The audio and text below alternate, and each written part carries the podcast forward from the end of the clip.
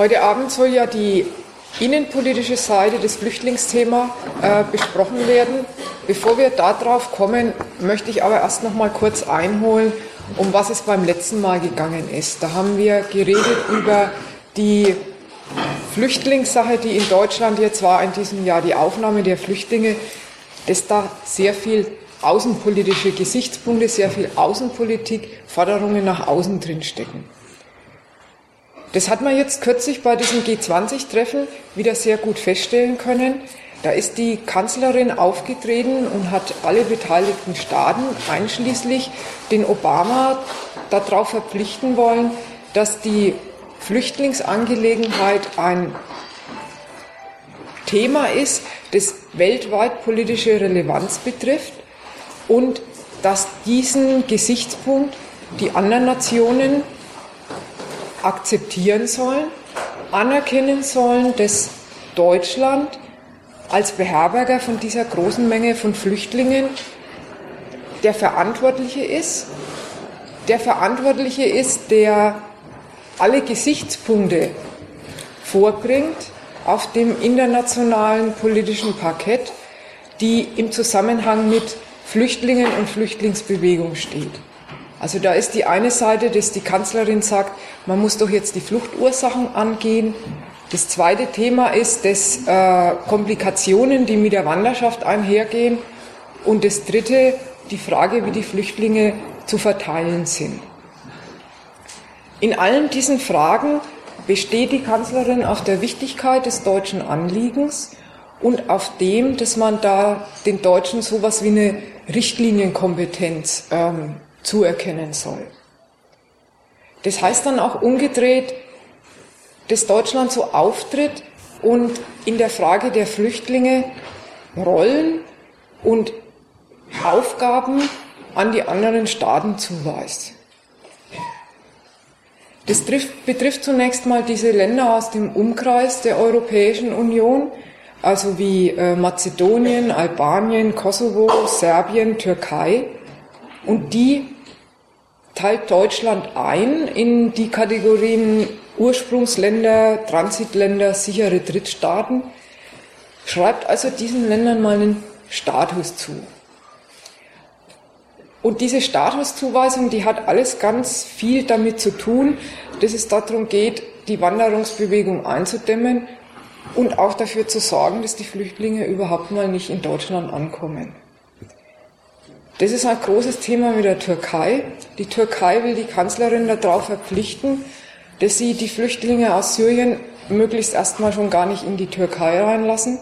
Und wenn das doch passiert ist, dass es Aufgabe der Türkei sein soll, die bei sich in großen Lagern zu verstauen und damit ähm, davon abzuhalten, dass sich weiter auf dem Weg in die Europäische Union machen. Bei den Ländern wie Albanien, Kosovo und Serbien lautet die Definition, die Einwanderer, die Auswanderer, die aus euren Ländern kommen, die Einheimischen, die haben bei uns nichts zu suchen, die kriegen keine Aufnahme und auch da geht der Antrag an diese Staaten, sorgt mal dafür mit besseren Kon Grenzkontrollen, mit mehr Polizeischutz, dass eure eigenen Grenzen für eure Einwohner äh, undurchlässig werden und sich die nicht auf den Weg in die Europäische Union machen. Auch innerhalb der Europäischen Union betreibt die Kanzlerin ähm, das, dass sie die anderen Länder in die Pflicht nehmen will. Und zwar einmal bei der Sache, dass es heißt, es braucht jetzt endlich eine gesamteuropäische Regelung hinsichtlich dessen, wie die gemeinsamen Grenzen zu schützen sind, und zwar von allen EU-Mitgliedern zusammen.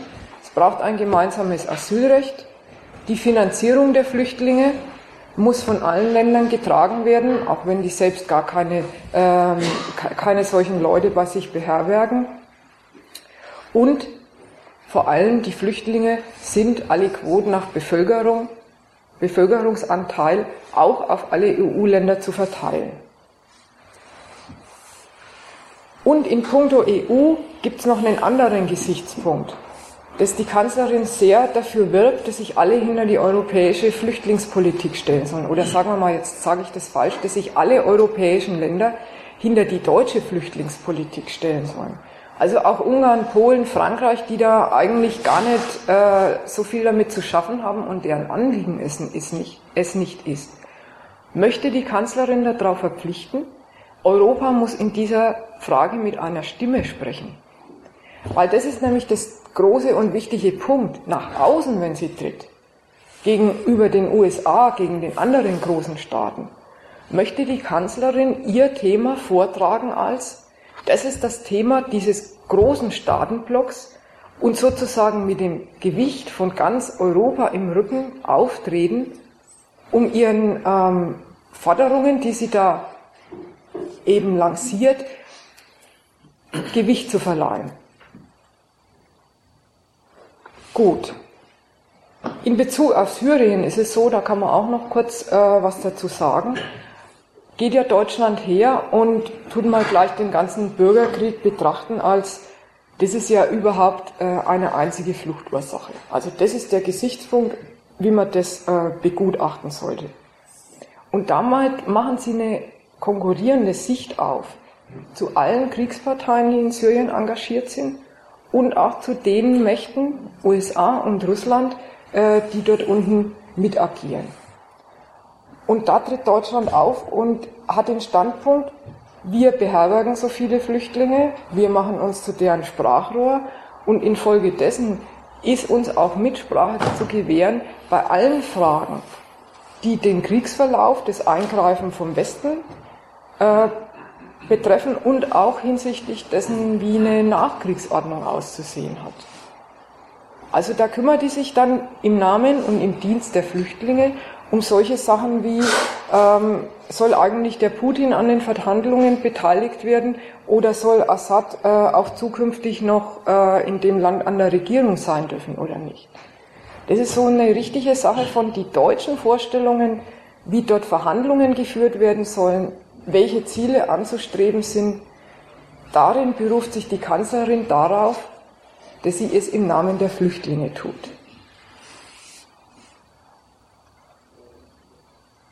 Wenn man jetzt nach innen sich die Sache anschaut, nach den innenpolitischen Konsequenzen, da ist es auch so, dass die Kanzlerin ähm, eine große Verteilung von Rollen und Pflichten eigentlich ansagt.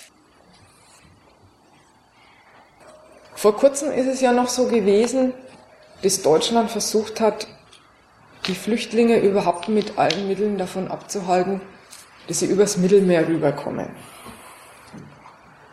Jetzt stellt sich die Frau Merkel der Sache so, wo die Flüchtlinge einmal im Land sind, was sie sich zwar so gar nicht wirklich bestellt hat, aber sie eben jetzt hier sind, dass sie darauf zugeht und sagt, die sind jetzt da und jetzt ist es die Aufgabe Deutschlands, dass die Flüchtlinge integriert werden. Und da spricht sie darüber, dass das eine sehr große Herausforderung ist, kennt ihr alle die Sachen und es soll zehn Jahre dauern, äh, bis das überhaupt hinbekommen wird.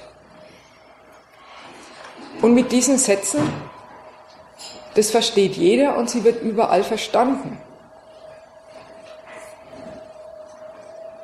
Jeder weiß, dass mit dieser Zahl von Flüchtlingen, die in dem Land sind, auf die Leute hier, auf die Einheimischen was zukommt. Jedem ist selbstverständlich, dass das nicht einfach so zu regeln ist, dass man eben neue Wohnungen baut und Kindergartenplätze bereitstellt und bei dem allen, was nötig ist, um diese Infrastrukturleistungen hinzukriegen, ja, dass man sich da bei den Flüchtlingen, die ja jetzt eh mit da sind und äh, ihr Leben gestalten wollen, dass man sich damit helfen will, mithelfen lässt. Und warum das allen so eine Selbstverständlichkeit ist, dass das eine große ähm, Anstrengung sein wird. Da meinen wir, dass sich mal lohnt zu sortieren, was die Kanzlerin eigentlich ankündigt, was auf das Land und auf die Leute zukommt, was eigentlich auf wen zukommt und welche Lasten da zu tragen sind. Ich wollte das zeigen an diesem bekannten Satz von Frau Merkel, der heißt, wir schaffen das. Was soll denn dieser Satz sagen, wir schaffen das? Ja, das ist die eine Seite, die ich jetzt schon angesprochen habe. dass eben gesagt wird, auf uns alle, auf das ganze Gemeinwesen, kommt mit der Eingliederung der Flüchtlinge eine schwere, aber auch durchaus ehrenvolle Aufgabe zu. Und dass wir schaffen, hat den Ton. Und wir können diese Aufgabe auch gemeinsam bewältigen, wenn wir alle unseren Teil dazu beitragen. Und das wollen wir jetzt mal durchgehen, was eigentlich in diesem Wir zusammengefasst ist. Da schmeißt die Kanzlerin nämlich alle möglichen Subjekte in einen Topf, die weder was miteinander, äh, die gar nicht dasselbe machen und die auch gar nicht dasselbe wollen. Da ist erstmal die Seite von der Organisation und Hilfe, die nötig ist, um die Flüchtlinge im Land erstmal aufzunehmen, haben wir die zwei äh, Seiten unter dem Wir. Das ist einmal der Staat und dann auf der anderen Seite die ganzen freiwilligen Flüchtlingshelfer. Wenn man den Staat betrachtet, der Staat ist natürlich das Subjekt von der ganzen Angelegenheit, ja, von der Flüchtlingspolitik. Und da gelten die Kriterien der Regierung. Also diese Seite, die Regierung hat sich im Sommer dazu entschlossen, syrische Bürgerkriegsflüchtlinge aufzunehmen. Und auf der anderen Seite die Aufnahme von den Flüchtlingen damit zu begleiten, dass man ein neues verschärftes Asylgesetz macht und sehr bestrebt ist, Flüchtlinge aus dem Westbalkan und Flüchtlinge aus Afghanistan nicht mehr ins Land zu lassen. Oder wenn sie schon eingereist sind, sie möglichst schnell wieder abzuschieben. Was ja besonders im Fall von Afghanistan auch eine ähm, ziemliche Härte ist, das sind Bürgerkriegsflüchtlinge und denen wird sowas gesagt von der märkischen Seite wie, ähm, aber es ist doch auch klar, dass wir Leute abweisen müssen, damit wir die wahren Opfer von Bürgerkriegen, nämlich die Syrer, aufnehmen können. Das andere ist, der Staat organisiert auch die Aufnahme von den Flüchtlingen in der Hinsicht, er legt fest, wie werden die betreut, wie werden sie ausgestattet, kriegen sie Taschengeld oder äh, kriegen sie am Ende nur Sachleistungen. Und der dritte Punkt, der Staat beruft sich bei seinen weltpolitischen Ambitionen auf die Leute, die er jetzt gerade aufgenommen hat. Das heißt, was der Staat tut, das hat ziemlich viel zu tun mit seinen politischen Zwecksetzungen, gar nicht einfach aufzulösen ist in ein, ähm, da ist notleidenden Menschen zu helfen. Auf der anderen Seite des Wir, das die Kanzlerin anspricht, redet sie an die freiwilligen Helfer, an diese ganzen Ehrenamtlichen, die sich an der Flüchtlingshilfe beteiligen. Und dazu möchte ich sagen, diese Leute, die haben natürlich ihre Gründe, warum sie sich beteiligen. Ja, sowas wie, ja, man hat Mitleid, man, man ist angerührt von dem Elend von den Menschen, die da ins Land kommen und äh, da wollen die was tun und sagen, äh, dem muss man doch irgendwie Abhilfe leisten.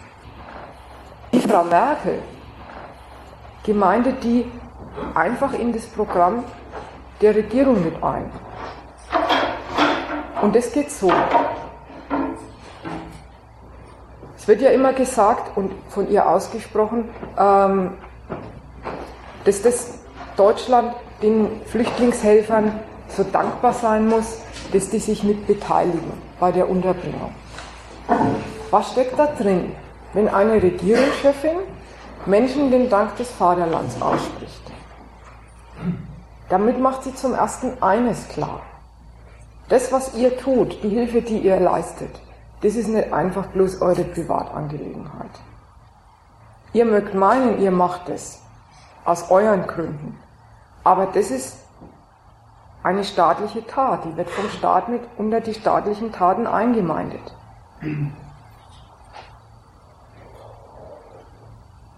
Und die Kanzlerin geht da noch weiter. Sie benutzt diese tätige Hilfe der Privatleute, um eine ziemlich dreiste Gleichung aufzustellen. Die Logik von der Dank des Vaterlandes an die Flüchtlingshelfer, da steckt ja drin. Wer den Flüchtlingen hilft, der setzt sich mit dieser Tat für Deutschland ein. Und diese Sache liest die auch andersrum, nämlich in der Version. Man sieht doch an dem, wie den Flüchtlingen bei uns von dem ganzen Volk geholfen wird, wie bereitwillig die alle sind, wie viel äh, Tugend die an den Tag legen. Daran sehen wir doch, was für eine tugendhafte, was für eine Tugendhaftigkeit Deutschland ist. Also die benutzt die moralische Integrität von den Flüchtlingshelfern, um die politische Tat, um das politische Tun der Regierung zu belobigen. Weil sie ja sagt, eines fürs andere. Und in dem großen Wir ist es sowieso dann gleich nochmal subsumiert.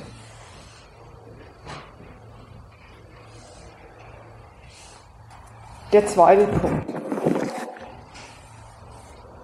Das Wir kann man auch betrachten nach der Seite der Aufgabe, die die Frau Merkel zuweist. Und da gibt es drei Untergruppen, die in dem Wir drinstecken. Das ist einmal der Staat und der Staatshaushalt. Es sind zum Zweiten die Unternehmer und es ist zum Dritten das einfache Volk.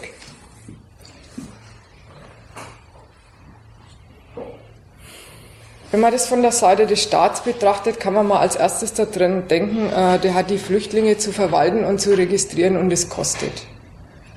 Und damit sind wir mit dem Punkt aber auch schon gleich wieder fertig, weil da ist ganz klar, das ist nicht äh, die große Aufgabe. Sagt ja der Schäuble selber, die schwarze Null steht, äh, die Kosten sind zu tragen ohne Neuverschuldung, ohne Steuererhöhungen und so weiter.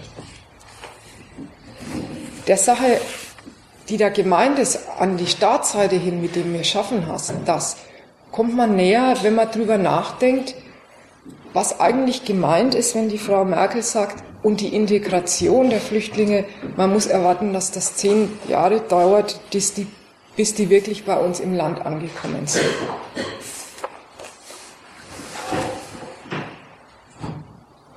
Da merkt man nämlich dran, die Integration zu schaffen, das ist was ganz anderes, als dass es da eine materielle Unterstützung braucht für Wohnungen und Kleidung und sowas.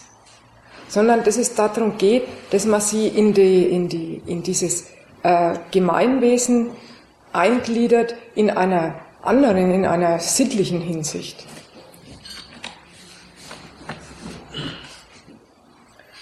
Da wird an sowas gedacht, wie was doch auf keinen Fall eintreten darf, was die Franzosen haben mit ihren Banlieues, wo die Einwanderer leben äh, wie quasi in einem extraterritorialen Raum, die in die Kriminalität abdriften und hinten und vorn ähm, nichts beitragen zum Gemeinwesen Frankreichs.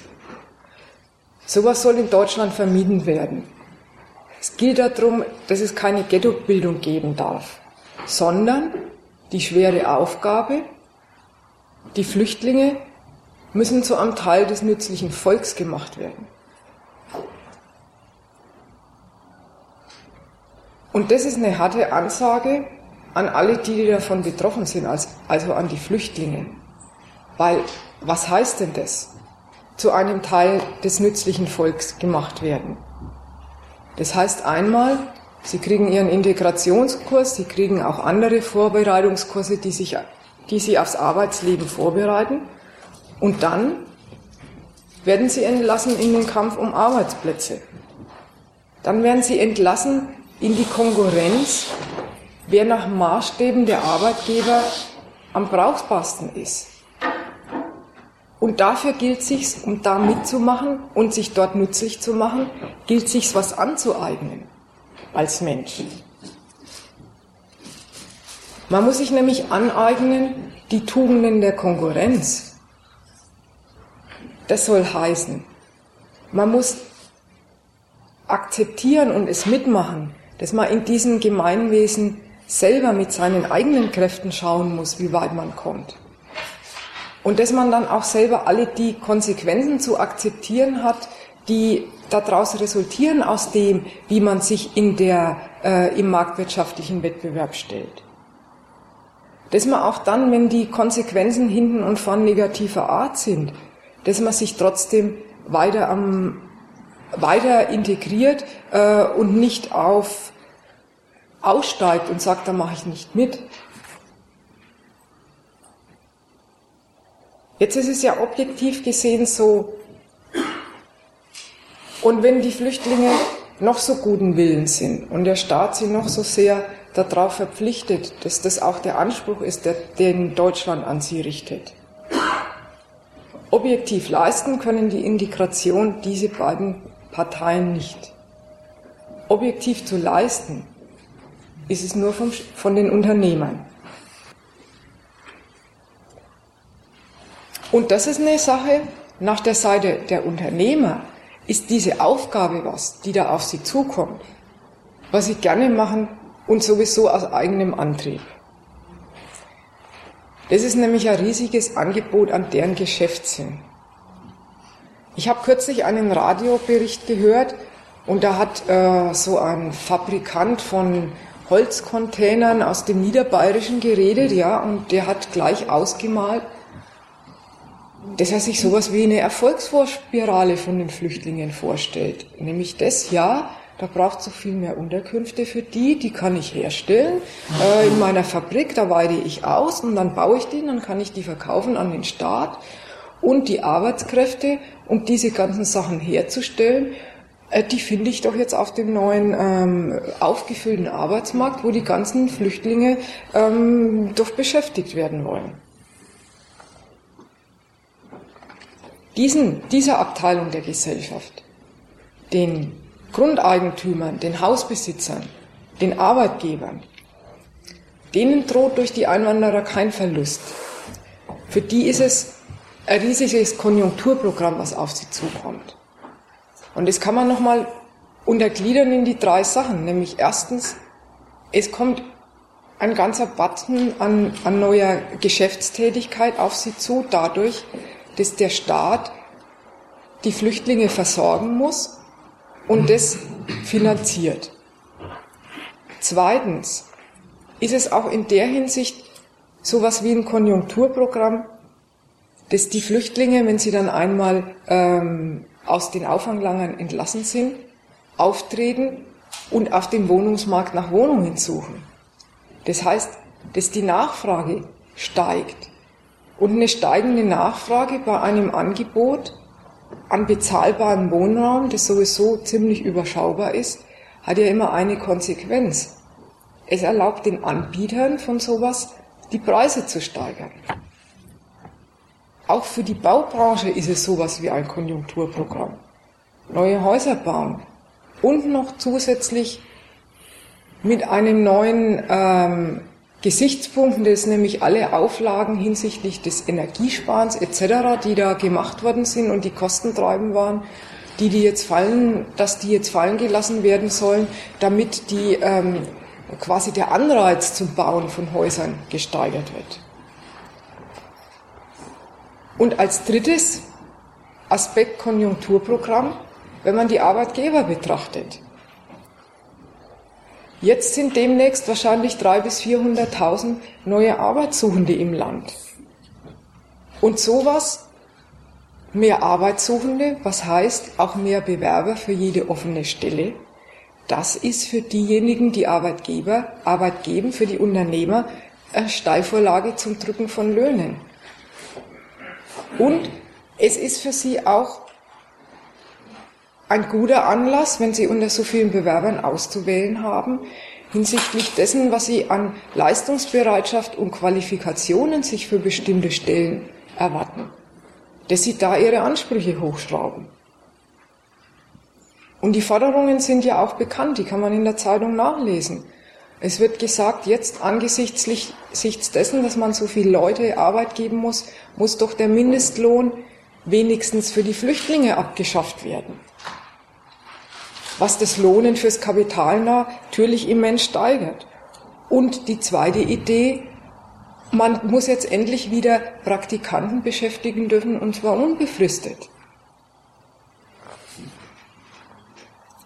Und da merkt man eines, wenn man die Sache nach der Seite der Unternehmer betrachtet, dann ist die Integration, die die Frau Merkel da als große Herausforderung ankündigt, für die ist es keine Last. Und auch wenn man das, für die ist es eine Chance, keine Last, sondern eine Chance. Und auch wenn man das betrachtet unter dem anderen, was oft gesagt wird, ähm, jetzt kommen doch Flüchtlinge her und wir können doch mit denen teilen. Auch die Vorstellung, da wäre was für, zu teilen, auch das stimmt bei den Unternehmern nicht. Die müssen nichts teilen. Die beschäftigen die, die müssen nichts abgeben. Nein, im Gegenteil, für die Unternehmer sind die Flüchtlinge die Chance auf einen Zugewinn. Ganz anders sieht es aber aus für die Deutschen, die sich auf der anderen Seite des Markts wiederfinden. Für die ist es so, dass sie nichts zu schaffen haben, sondern nur was auszuhalten. Wenn nämlich eine zusätzliche Million an Menschen ins Land kommt, die ja nicht hereingelassen worden sind, wie ehemals die Migranten aus der Türkei, die einen Arbeitsplatzbedarf in Deutschland befriedigen sollten und angefordert worden sind, sondern wenn jetzt Flüchtlinge aufgenommen werden, weil sie Schutzbedürftige sind. Ja, dann ist es klar, dass sich die Einheimischen mit den neuen Leuten, die ins Land kommen, eine verschärfte Konkurrenz haben um Wohnungen und auch um Arbeitsplätze. Was die Wohnungen betrifft, die Wohnlage in den Großstädten, wo sich 30 Parteien äh, um eine Wohnung streiten und der bezahlbare Wohnraum äh, ja eigentlich sowieso nicht existiert. Da haben sie eine verschärfte Konkurrenz.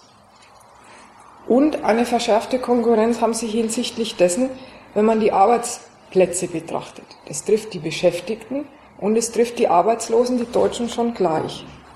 Und zwar haben sie eine Menge neue Mitbewerber, die ja wegen ihrer Lage überhaupt nicht umhinkommen, mit ganz besonderen Leistungswillen und auch mit der Bereitschaft zu geringen Entgelten zu arbeiten, für sich werben. Und da schon eine Konsequenz klar ist, das Lohnniveau mindestens bei den einfachen Tätigkeiten, das wird sinken.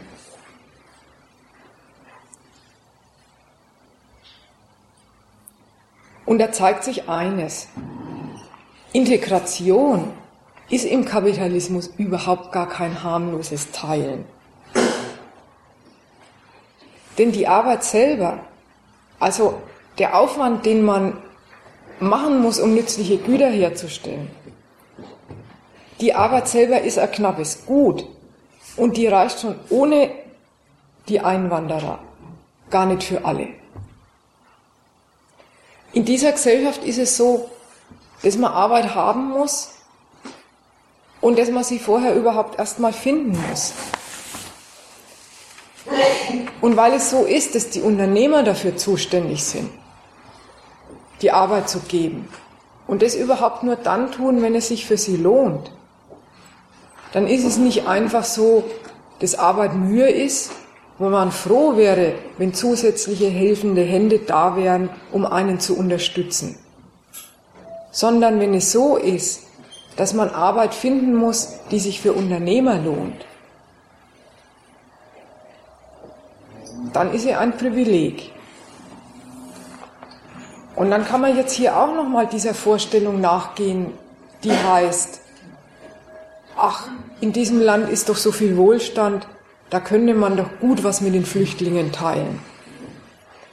Von der Seite der Arbeitnehmer aus betrachtet, wenn man sagt, sich das vorstellt als, na ja, da teilen wir halt mal quasi die Arbeit, heißt es ja, da teilen wir, dann müsst ihr mal die Arbeitsplätze teilen. Also all die prekär Beschäftigten und diejenigen, die sowieso damit zu kämpfen haben, mit ihrem Lohn über die Runden zu kommen, die Vorstellung, die Arbeit zu teilen, das geht nicht. Also, das geht schon, aber das heißt dann hinterher, ähm, das, was die Arbeit leisten muss, den Lebensunterhalt sicherzustellen, das funktioniert nicht. Und auch in einer zweiten Hinsicht ist diese Formel, naja, man kann doch den Wohlstand teilen, grundfalsch. Weil bei den arbeitenden Leuten ist es doch überhaupt nicht so, dass die reich sind. Die haben noch nichts auf der hohen Kante.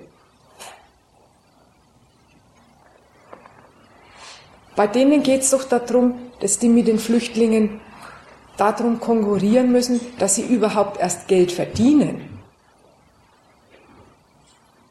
Das es also heißt, für die sind die Leute, die neu und zusätzlich ins Land kommen, gleich das Risiko von Arbeitslosigkeit oder von Armut.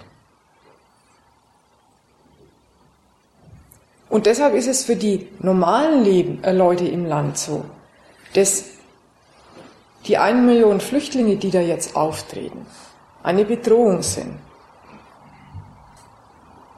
Jetzt darf man das nicht falsch verstehen und sagen, und es klingt doch jetzt genauso wie die Rechten, die immer antreten äh, und als Hetzerei gegen die Ausländer sagen, die nehmen uns die Arbeitsplätze weg. Das ist nicht unser Vorwurf. Ich rede jetzt gerade darüber, über ein Faktum, über eine Objektivität, die in dieser Gesellschaft vorliegt. Und dazu möchte ich sagen, die Leute, die aus dieser Objektivität, dass man Arbeit, die sich lohnen muss, Arbeit für fremden Reichtum, dass man die nicht teilen kann, dass die daraus, wenn die daraus den Schluss ziehen, das liegt an den Flüchtlingen. Die Flüchtlinge sind schuld, dass ich mich jetzt in einem verschärften Wettbewerb wiederfinde. Dann machen sie einen Fehler. Dann nehmen Sie nämlich nicht zur Kenntnis selber, welche Stellung Sie in der Gesellschaft wirklich einnehmen. Dann nehmen Sie nicht zur Kenntnis, dass Arbeitgeber alte und neue Bewerber gegeneinander ausspielen. Weil sie für die Arbeit, die sie in ihrer Fabrik benutzen wollen, möglichst wenig Geld zahlen wollen. Diese Wirkung der Konkurrenz, die aus dem Gewinnstreben der Unternehmerseite kommt, die legen diejenigen den Flüchtlingen zur Last.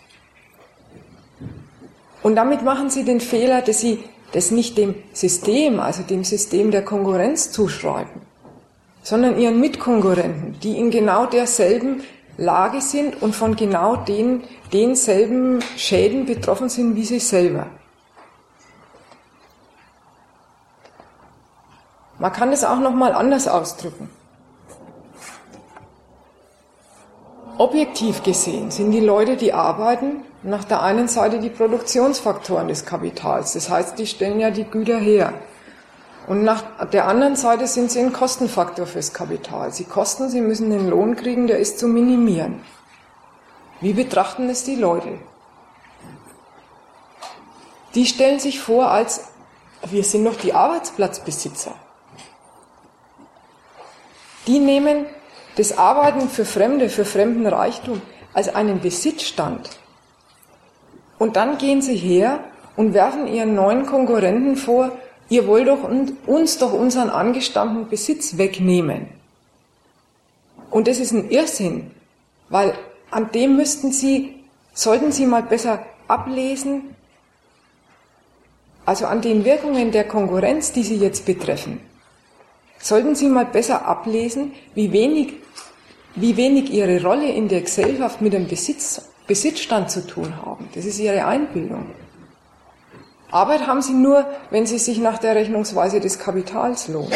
Und das wäre anzugreifen.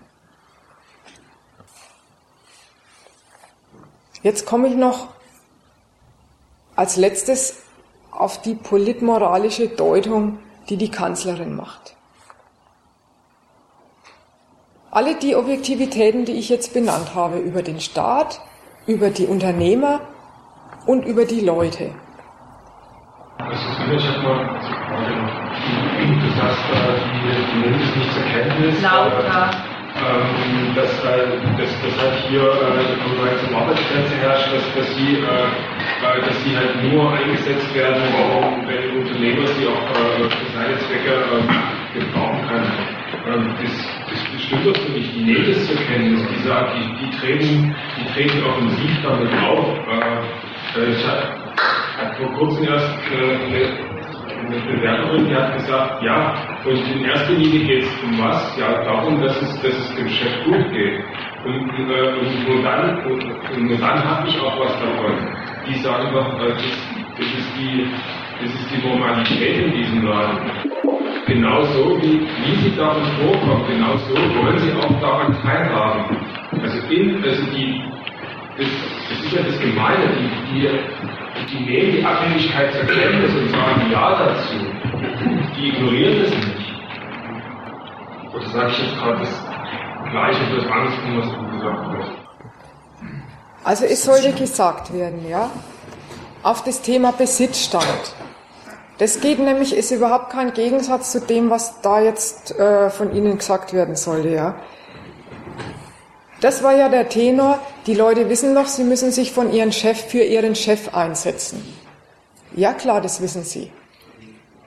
Und als was nehmen sie das aber?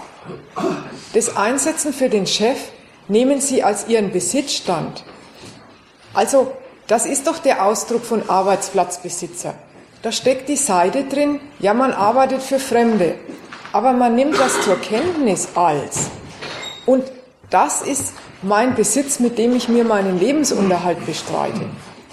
Und von dem Gesichtspunkt aus werden andere Konkurrenten, die zusätzlich dazukommen, betrachtet als die bedrohen das, was mir eigentlich zusteht und was ich schon habe. Und da will ich sagen, das ist der Fehler, weil da liegt ja auch wieder die, genau diese Affirmation drin, die Sie ansprechen. Also dieses, ich will mich für meinen Chef einsetzen, der ist nicht die Gefahr. Wer ist denn die Gefahr? Die anderen, die sich genauso wie ich um diese Stelle bewerben und die dann übermorgen bei Ihnen vorstellig werden und sagen, ich bin noch viel besser als die andere Bewerberin. Und so gehen diese ähm, Flüchtlingsfeinde und die rechten Hetzer auf die Ausländer los mit dem Gesichtspunkt und die kommen jetzt hierher und treten in der Konkurrenz als Mitbewerber um uns gegen uns an und dann gibt's am Ende Arbeitgeber, die geben lieber denen die Arbeit und ich krieg sie nicht oder unsere Arbeitsplätze werden gefährdet. Und das liegt woran? Nicht an der Rechnungsweise von dem Arbeitgeber, der sagt, wen kann ich ihn hier möglichst billig beschäftigen und je größer die Auswahl ist, desto besser ist es für mich, sondern die sagen, und das liegt an denen, die jetzt herkommen. Und das ist ein Fehler, weil die sind in der genau derselben schäbigen Lage äh, wie die Leute, die sich um den Arbeitsplatz kümmern. Und da will ich ja nur sagen, das sollten die sich lieber mal, äh, die müssten so drauf blicken. Das ist ihr Fehler und eine falsche Sache. Ja, du bist jetzt auf den, auf den falschen Schluss, den, den die machen da. Äh, ähm, ähm, ich, ich habe auch was anderes gesagt. Ich habe gesagt, äh, die, ähm, äh, die täuschen sich noch nicht mal in diesem Ausgangspunkt. Sondern sie sagen, genau dieser Ausgangspunkt äh, ist doch das Mittel für mich, zu meinem zu kommen. Ja, aber genau das deckt sich doch mit dem, also wie ich verstanden habe, dass die Leute genau in der Tour, die du beschreibst, sagen, das ist mein Besitzstand, die Arbeit, die ich habe. Ich muss mich nur für den Unternehmer äh, erkenntlich zeigen und so, so, dass es sich für ihn lohnt und dann habe ich doch was, das mir zukommt. Und genau in der Stellung, in dieser Stellung, begreifen sie den anderen, also den Flüchtling, als ihren Konkurrenten. Der Versuch war doch gerade genau das zu erklären als einen ganz fundamentalen Fehler. Nicht das System zu kapieren und zu kritisieren, sondern zu sagen, der Flüchtling ist, mein Gegner in der Delta-Konferenz. Das ist genau die Abhängigkeit, die du referierst, ähm, äh, die die Leute verteidigen wollen und diese, diese kennen die Susanne gerade als, äh, als Fehler charakterisieren will. Genau das verteidigen wir. In Abhängigkeit äh, äh, Geld verdienen. Sich in Abhängigkeit von anderen nützlich machen und dann selber einen Lohn dabei rausspringen. Das Verhältnis, ähm, das wollen sie verteidigen gegenüber denen, die sich auch drum kümmern. Ist mir in der Konsequenz schon, schon klar, wie Sie das tun, wenn, wenn, wenn Sie natürlich, wenn Sie recht haben, wenn Sie äh, Ich habe äh, gedacht, stecke mal ein bisschen gegen diesen Ausgangspunkt sagen, Sie nehmen da etwas nicht wahr. Also wenn du sagst, Sie verteidigen genau diesen Abhängigkeitsstand und sagen, wir nehmen sich nicht bewähren und da ist jeder andere, der mehr da ist, wenn zu viel. Ist doch was anderes, als zu sagen, äh, die äh, die fliegen nicht durch und äh, wissen, wissen nicht, dass sie ausgebeutet werden. Und so kommt mir am Anfang vor von der Argumentation. Dass gesagt wurde, ihnen ist dieses Verhältnis nicht bewusst. Sie wissen es nicht. Und ähm, jetzt hast du ja das, die, das Verhältnis beschrieben als Ausbeutung. Und du meinst, die kommt zu dir, ey, Ausbeuter, beut mich mal gescheit aus? Ja, sie drücken, sie drücken es als ein, als ein gegenseitiges Benutzungsverhältnis natürlich aus. Und sagen, äh, ja, so geht's zu, das, das, äh, äh, man kriegt halt nur was, wenn man auch was gibt. Und äh, äh, das, das ist die Welt, wie sie funktioniert, und daran wollen wir dieses Funktionieren auch tun. Und, äh, genau, ich bin bereit, meine Rolle da drin zu spielen. Das ist genau das, was ich sagen wollte. Mit dem, da spielen doch die Arbeitgeber alte gegen neue Bewerber aus. Das ist doch genau der, der Ding. Zeige mir, dass du der Beste bist, dann nehme ich dich. Und das, klar, auf das reflektieren sie, wenn sie sagen, und ich bin aber der Beste. Darauf steckt die Seite drin. Sie wissen, es gibt eine Auswahl und es gibt eine Selektion und die muss man bestehen.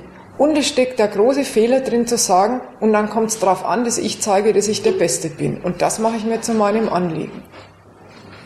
Und das würde ich angreifen. Ja, auch bei der Bewerberin, das ist ja sehr schön für den Chef, wenn die herkommt und sagt, es ist mein Anliegen, dass ich das Beste für sie tue. Ja, das ist eine ganz tolle Angelegenheit für den Chef. Aber man muss sagen, gute Frau, äh, wenn man mal mit ihr reden würde, meinst du eigentlich, ähm, dass da nicht ein gehöriger Schaden von dir mit drin steckt. Das ist das, was ihn irritiert hat, dass sie quasi den Schaden, also diese Bewerberin den Schaden gleich vorwegnimmt. Dass sie gleich sagt, ihr ist schon klar, dass der Nutzen des Chefs zuerst kommt und dann erst ihr Einkommen. Das, das war das, was ihn irritiert hat. Ja, man merkt äh, übrigens, ich glaube nicht, dass gleich jeder in Deutschland sagt, es geht darum, dass die, dass die Chefs reich werden und das ist äh, die Bedingung aller unserer Existenz. So, so weit, das hast schon, das ist schon eine extreme Figur gezogen. Aber auch die meint noch, in ihrer Unterordnung hat sie ihren Hebel. So, und dann sind sie beleidigt, wenn sie merken, wie leicht sie ersetzbar sind durch andere. Wie wenig ein Hebel ist, Ja, das ist, dann, das ist richtig das Auftauchen von, von noch jemandem, der halt, äh, der halt äh, aufgrund der geringen Anforderungen in diesem Job, äh, wo, wo, wo es die ganze Zeit draufsprechen, auch äh, dafür geschaffen ist. Ähm, das, äh, das, das, das muss ja dann bei, bei dieser Sicht richtig mal ein Weltbild, äh, hier ist auch was für mich drin, erstmal zu stören. Und, äh, und klar, und dann, und dann und dann ist es gleichzeitig das, dann kannst du gleichzeitig das Festhalten an diesem Weltbild sein, aber eigentlich ist es doch richtig. Und dann, äh, dann ist es jetzt noch ein externer Grund, der mir meinen Hegel kaputt macht. Ich will jetzt keine Notwendigkeit von, äh, von, von, äh, von Faschismus oder so sagen, aber wenn tue ich das vielleicht. Das jetzt verstehe ich jetzt endgültig nicht mehr mit der Notwendigkeit. Man hat es doch gerade als einen Fehler charakterisiert. Die, die tut so, als würde sie aus ihrer Abhängigkeit äh, oder argumentiert, ich weiß, ich komme nur zu meinem, wenn der Chef vorher zu seinem kommt und macht aus dieser Notwendigkeit glatt, dann muss aber meins am Ende auch noch da rauskommen. Also aus ihrer, Ab aus ihrer Abhängigkeit die für sich machen. Das ist mal der erste Fehler. Das, die sagt ja bloß, ich komme zu nichts, wenn mein Chef zu was kommt. Das heißt noch lange nicht, dass sie zu irgendwas kommt, wenn ihr Chef zu was kommt. Das ist schon mal die erste Umdrehung, aus einer Abhängigkeit ein positives Mittel für sich zu machen. Und dann ist das zweite, und dann merkt sie auf all die anderen, die um die, um die gleiche Scheiße bewerben. Auf die komme ich auch gar nicht aus meinem Interesse, sondern zu denen werde ich verglichen auch bloß wieder aus dem Zweck, den der Chef auch macht. Der setzt mich in Konkurrenz zu all den anderen. Gar nicht ich aus meinem Interesse, sondern die Konkurrenz unter uns. Die macht der Chef zum Mittel für sich und sucht sich halt die Besitzten dafür aus anstatt auf denjenigen zu kommen, der, der ähm, die Leute erst in Konkurrenz setzt und dann die Konkurrenz unter den Leuten dafür ausnutzt, dass sein Interesse zu was kommt. Anstatt auf diese Konkurrenz äh, zu kommen und zu sagen, das ist der Feind, kommen Sie drauf zu sagen, naja, meine Mitkonkurrenten, die quasi aus der gleichen Situation herauskommen wie ich, in die ich nur gesetzt bin aus dem Interesse, die der Unternehmer ausmacht. Das sind auf einmal die Gegner, die, die sind diejenigen, die mich schädigen. Und nicht das Interesse, wer die diese Konkurrenz für sich benutzt. Das ist der zweite Fehler. So die Fehler haben ihre Gründe, aber das ist keine Notwendigkeit, diese Fehler zu begehen. Also, also wenn es dazu jetzt nichts mehr gibt, dann würde ich weitermachen. Okay. Also auf diese ganzen objektiven Seiten, die ich jetzt angesprochen habe, vom Staat, von den Unternehmern und von den äh, arbeitenden Leuten, auf diese ganze Objektivität spielt die Kanzlerin an. Aussprechen tut sie natürlich überhaupt nichts davon. Kein einziges Wort äh, über, äh, über die ökonomische Sachlage, über die Härten, die da anstehen. Wenn sie immer diesen Spruch sagt, wir schaffen das, ja, das ist alles irgendwie als Unterstellung mit drin. Man kann es aber schon merken, äh, wenn sie zum Beispiel darüber reden und dann sagen, na ja, aber jetzt, wo die Flüchtlinge da sind, eins darf die Politik nicht machen, eins darf die Wirtschaft nicht machen. Man darf nicht zulassen, dass die Armen gegen die Ärmsten ausgespielt werden. Und die, und die Politik sagt ja, und die Forderungen der Unternehmer, die werden wir auch nicht erfüllen, dass wir den Mindestlohn absenken. Dann ist doch in diesen ganzen Abwehr- und Anspielungen, da steckt doch auf jeden Fall schon mal eins drin. Das sind doch alles Repliken darauf, dass die Unternehmer gerade unterwegs sind und genau das schon versuchen. Und deshalb sind die ganzen Beteuerungen, die da gemacht werden, dass die Einheimischen keine Verschlechterungen zu befürchten hätten. Da merkt man doch, die werden überhaupt nur deshalb gemacht, weil schon diese ganzen Aktionen längst unterwegs sind, die ihre Rolle verschlechtern werden. Der Merkel ist doch klar, dass die Unternehmer so rechnen. Und der ist auch klar, was das für die Leute heißt. Und als allerwichtigstes einsteht aber für sie sowieso fest, dass sich daran nämlich nichts ändern lässt und dass sie daran auch gar nichts ändern will. Also die Schäden, an denen will sie nicht rumdrehen. Aber eines will sie auf gar keinen Fall auch, nämlich diese ähm, Bedenklichkeiten, die von den normalen Leuten bis Rechten dagegen die Zuwanderer geäußert werden, die will sie auf keinen Fall gelten lassen. Kritisieren, so wie wir das jetzt gemacht haben, tut sie sie natürlich nicht, was ja auch gar kein Wunder ist. Erstens kann sie das gar nicht, also äh, die steht ja auf einem ganz anderen Standpunkt. Und zweitens ist es ja so, dass die Kanzlerin ja genau auf diesen Fehler baut. Das sind nämlich die Schäden, die den einfachen Leuten aus der Konkurrenz erwachsen, dass sie diese Schäden, die Verursacher dieser Schäden in ihren Mitkonkurrenten sehen. Weil braucht damit überhaupt das System der Wirtschaft, die Wirtschaftsweise an sich entlastet wird. Der Sündenbock wird anderen, wird denen zugeschrieben, die auf der eigenen Ebene agieren, eben auf den Mitbewerbern. Und damit ist das Gemeinwesen mit seinen ökonomischen Prinzipien aus dem Schussfeld genommen.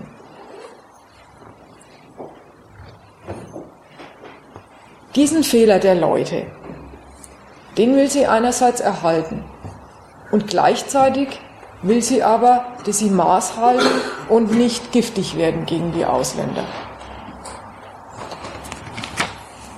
Und erreichen will sie das mit einer Agitationstour, äh, die sich darum dreht, dass sie sie auf die nationale Ehre verpflichten will.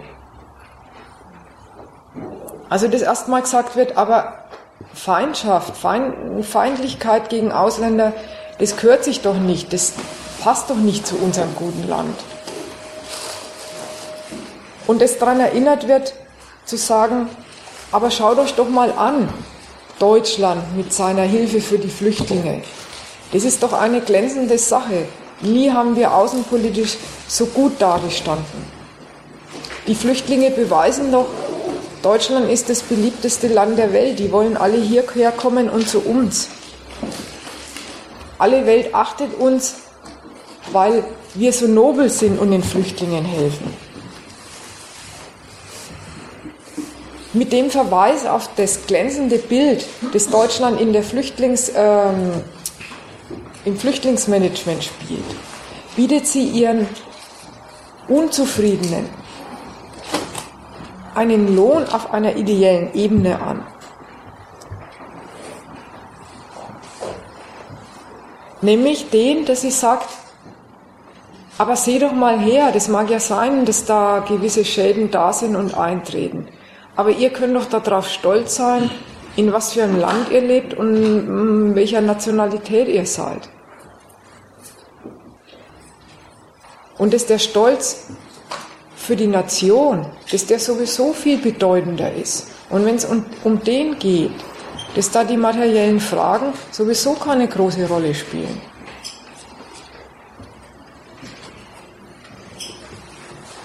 Was die Merkel da erwartet, ist das, dass die Leute Patrioten sein sollen und dass man als Patriot selbstredend gerne alle Lasten schultert, die einem äh, in der Nation auferlegt werden.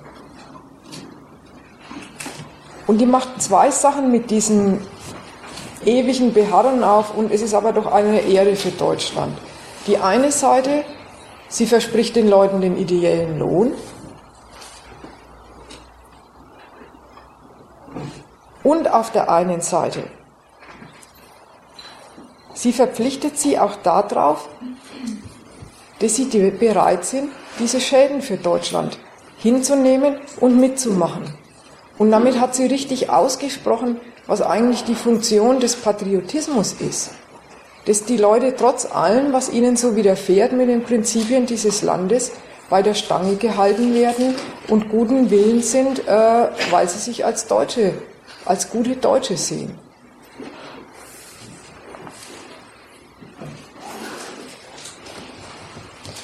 Damit bin ich jetzt erstmal fertig und dann wäre die Sache, ob wir jetzt eine Diskussion zusammenkriegen. Das wäre gut.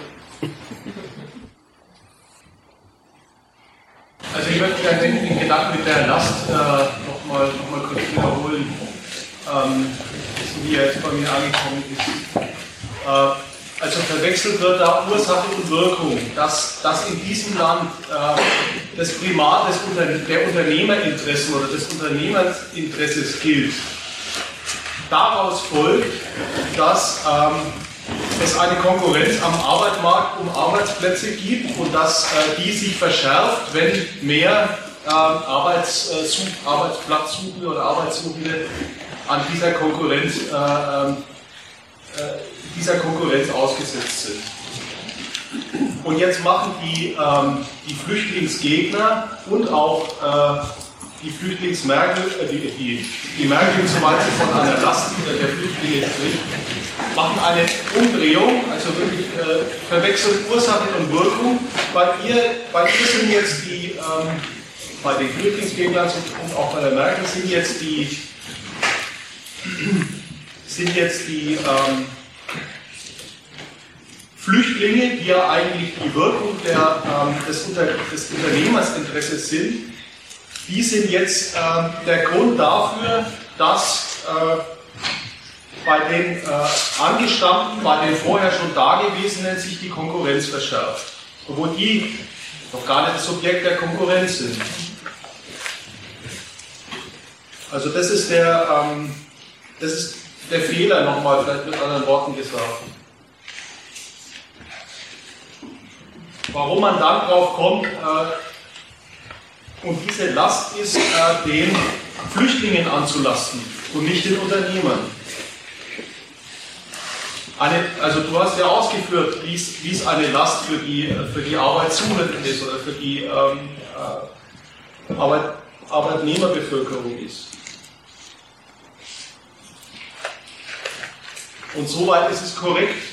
Und bei der, bei der Frage, äh, und wo kommt, die, wo kommt die Last her? Wer, ähm, wer generiert die Last? Da haben die Leute dann wirklich einen Fehler auf beiden Seiten. Die Flüchtlingsgegner verwechseln Ursache und Wirkung. Die Flüchtlingsbefürworter ähm, verwechseln auch Ursache und Wirkung und sagen dann bloß dazu, aber die Last, die ist, äh, die ist machbar, die ist stellbar, die ist. Äh und dann kommt das Angebot des, ähm, des Nationalismus ins Spiel, des, äh, des, des ideellen Lohns für, die, für das Tragen der Last. Die kann ausgehalten werden. Ähm, und ist gleichzeitig noch ein Ausweis für, für, das, äh, für die Leistungsfähigkeit und die moralische Integrität des deutschen Volkes. Ich habe jetzt nicht ganz verstanden, ist was gemeint war mit Verwechslung von Ursache und Wirkung? Was du damit sagen wolltest? Ich wollte damit sagen, dass ähm, die Ursache, Ursache ursächlich führt, dass, dass eine Last in den, äh, dass es eine Last zu tragen gibt, ist das Unternehmerinteresse, das hier äh, primär zum Tragen kommt. Alles ist dem Unternehmerinteresse untergeordnet. Das Unternehmerinteresse gilt erstmal, dass dem sein Zweck oder dass deren Zweck Vorschuss äh, in Überschuss verwandeln ähm, gelingt. Dafür gibt es einen Arbeitsmarkt. Dafür wird vom Staat ein Arbeitsmarkt etabliert, auf, das die Unternehmerschaft, auf den die Unternehmerschaft zugreifen kann. Also ist die Konkurrenz eine Wirkung des Unternehmensinteresses, der Geltung des Unternehmensinteresses. Es ist Mittel fürs Unternehmensinteresse, der ganze Arbeitsmarkt. Der greift darauf zu. Und diese Wirkung wird jetzt rumgedreht. Jetzt wird behauptet, nee, das wäre gar nicht, äh, der Unternehmer wäre gar nicht die Ursache und äh, der, die Konkurrenz ähm, wäre gar nicht die, also die, die Last für die Leute wäre gar nicht die Wirkung, sondern ähm, jetzt wäre plötzlich die Konkurrenz die Ursache, ne? nicht weil sie, sich, ähm, weil sie sich stärker Geld, also es kommen Leute dazu, es gibt mehr, mehr Nachfrage nach, äh, nach Arbeitsplätzen, nach Erwerbsquellen auf dem Arbeitsmarkt. Und jetzt ist plötzlich das die, das die Ursache für, für, die, für, die, für die Wirkung Last. Das kann, das kann man schon so sagen, aber man muss ein bisschen daran denken, dass das für die ganze Menschheit Frage der Theorie ist. Also da sagt niemand, was ist jetzt eigentlich da die Ursache oder so. Sondern äh, die Leute nehmen das Reinkommen von Flüchtlingen zur Kenntnis, sagen eine Million zusätzliche Leute am Arbeitsmarkt, das ist schlecht für uns. Fertig. Ja, das, ich finde, wenn man es theoretisch nimmt, kann man das schon sagen, was du sagst, aber das ist, es ist nicht so, dass, wie gesagt, jemand sich um Ursache und Wirkung kümmert und die, und erst behauptet und dann verwechselt. Ansonsten. Aber mit der Schuldfrage ist es doch behauptet. Der Schuldfrage ist doch genau die Theorie in der Welt, die ist halt nicht mit Ursache und Wirkung äh, bezeichnet, ja, aber ist doch genau die Idee in der Welt, äh, die haben's, die haben's, äh, die sind schuld dran, die haben es verbockt. Äh, wenn die nicht wären, äh, gäbe es das Problem gar nicht. Ja, da ist vielleicht noch ein Punkt wichtig dabei. Es ist ja nicht so, oder so schnell kommt es auch nicht zustande dass ein, dass ein Arbeitnehmer in Deutschland sich immer gleich über jeden neuen Konkurrenten äh, empört. Die halten alle Konkurrenten aus und alle Konkurrenzlagen haben sie irgendwie immer ausgehalten. da gehört schon das Moment, es sind Ausländer. Es sind welche, die sind keine Deutschen, die jetzt da neben mich gestellt werden und dann womöglich meine Chancen schmälern. Das gehört auch sehr dazu. Insofern ist es eigentlich der, schon die patriotische Wahrnehmung der Konkurrenz, aus der diese Säuernis entsteht. Es ist nicht einfach die Wahrnehmung der Konkurrenz als solcher, sondern es ist die, eben das Ganze als, ich als Deutscher muss mir jetzt bieten lassen, dass hier ein Ausländer reinkommt und nicht bloß einer, sondern eine kleine Million. Und was kommt da auf uns zu? Was haben wir da, kriegen wir da auszuhalten? Das ist halt der Standpunkt. Insofern ist es so, dass eigentlich die einen, wie die anderen, total patriotisch argumentieren. Bele der beleidigte Standpunkt, auf den die Merkel dann mäßigend einwirkt, ist selber ein total patriotischer. Nämlich als Deutscher hätten wir doch, äh, ja, die Konkurrenz kann einem der Staat nicht ersparen. Aber die Konkurrenz durch Ausländer könnte einem doch vielleicht ersparen. Das Kapital kann und soll der Staat dem Arbeitnehmer gar nicht ersparen. Aber dass Ausländer dem Kapital auch ein Angebot machen dürfen, das muss man doch als Deutscher sich nicht, nicht bieten lassen. Das, das, ist, das ist der Standpunkt. Und auf den geht die Merkel eigentlich ein, indem sie ihn nicht kritisiert, war vorhin die Rede, auch nicht einfach zurückweist sondern ihn auf eine andere Seite des Patriotismus hinorientiert, nämlich sei lieber nicht sauer, sondern schau mal, in was für einem wunderbaren Land du hier lebst. Und wenn er das, was wir für ein weltoffenes Land sind, was wir für eine globalisierte Republik sind, in, ja, auf die die ganze Welt schaut, und dann erscheinen doch deine Sorgen ums Einkommen gering. Ja, also es sind einfach zwei Perspektiven des Patriotismus, die aufeinander kritisch treffen. Insofern ist das mit der Konkurrenz und diese Objektivität, das ist schon die Grundlage, aber erst die Wahrnehmung der Objektivität als nationale ist eine, die wirklich, also in Deutschland jedenfalls, die wirklich zu einem, äh, zu einem äh, Protest führt. Im Prinzip halt zu einem Pegida-ähnlichen Protest. Und wenn die Merkel immer sagt, wir schaffen das und schauen mal, wir sind doch ein ganz tolles Land, dann ist es mäßigend auf diese Sorte Säuernis gerichtet. Also ich habe das jetzt ein wenig verschoben, aber das ist, ich, wollte jetzt eigentlich mit dem Ursache-Wirkung äh, beenden, weil ich meine, wenn man es als Theorie nimmt, kann man das schon sagen, aber das ist eigentlich gar nicht Theorie, sondern das ist Erdenken in Rechten, nicht Erdenken in Ursachen. Und das war jetzt, der Peter hat jetzt eigentlich schon einen Vorgriff gemacht, wie es im zweiten Teil weitergehen soll. Sollte jetzt ja, äh, im ersten hatten wir die Vorstellung, wir, wir reden das mal nach der Seite der Objektivität und erstmal die Seite, lassen wir mal noch weg, dass das auch noch Ausländer sind. Wir, reden wir mal, was zusätzliche Menschen in dem Land für die äh, alle miteinander bedeuten. Und das von der Arbeitnehmerseite eben als das, das sind zusätzliche Konkurrenten. Und dann wären wir bei dem Ding, sie machen keine Theorie, sondern sagen nur eine, da bedrohen welche meinen Besitzstand, meinen Arbeitsplatz. Und das ist schlecht. Und dann zu sagen, welchen Fehler machen sie.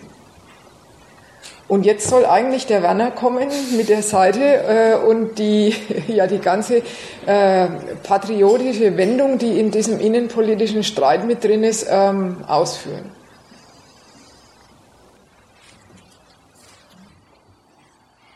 Gegen Merkels Beschluss, die Flüchtlinge reinzulassen ins Land, legen ausgerechnet Mitglieder ihrer eigenen Fraktion heftigen Widerspruch ein. Und die Vorwürfe reichen davon, das ist eine irrationale, gefühlsgeleitete Politik, bis hin zu, die Merkel verletzt ihren Amtseid.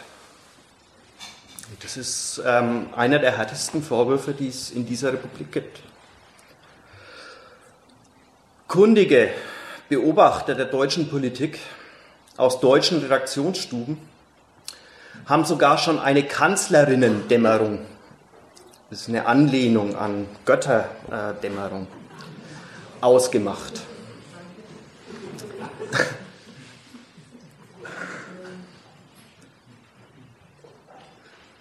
Prominentester und lautester Kritiker ist der Seehofer. Der Merkels, wir schaffen das, entgegenhält, na, die Grenzen der Belastbarkeit sind längst erreicht, wenn nicht gar überschritten. Nur, was ist es eigentlich für eine Grenze, die Seehofer da im Sinn hat? Und so gegen Merkel aufbringt, dass er sie, wie am letzten Wochenende, wie von Medien berichtet worden ist, wie ein Schulmädchen auf dem CSU-Parteitag vorführt. Wofür steht es eigentlich, wenn er sich immer meldet und auf einer Obergrenze beharrt, für die er gar keine Zahl nennen will? Er beharrt auf einer Obergrenze, aber zu sagen, worin sie bestehen soll, das sagt er nicht.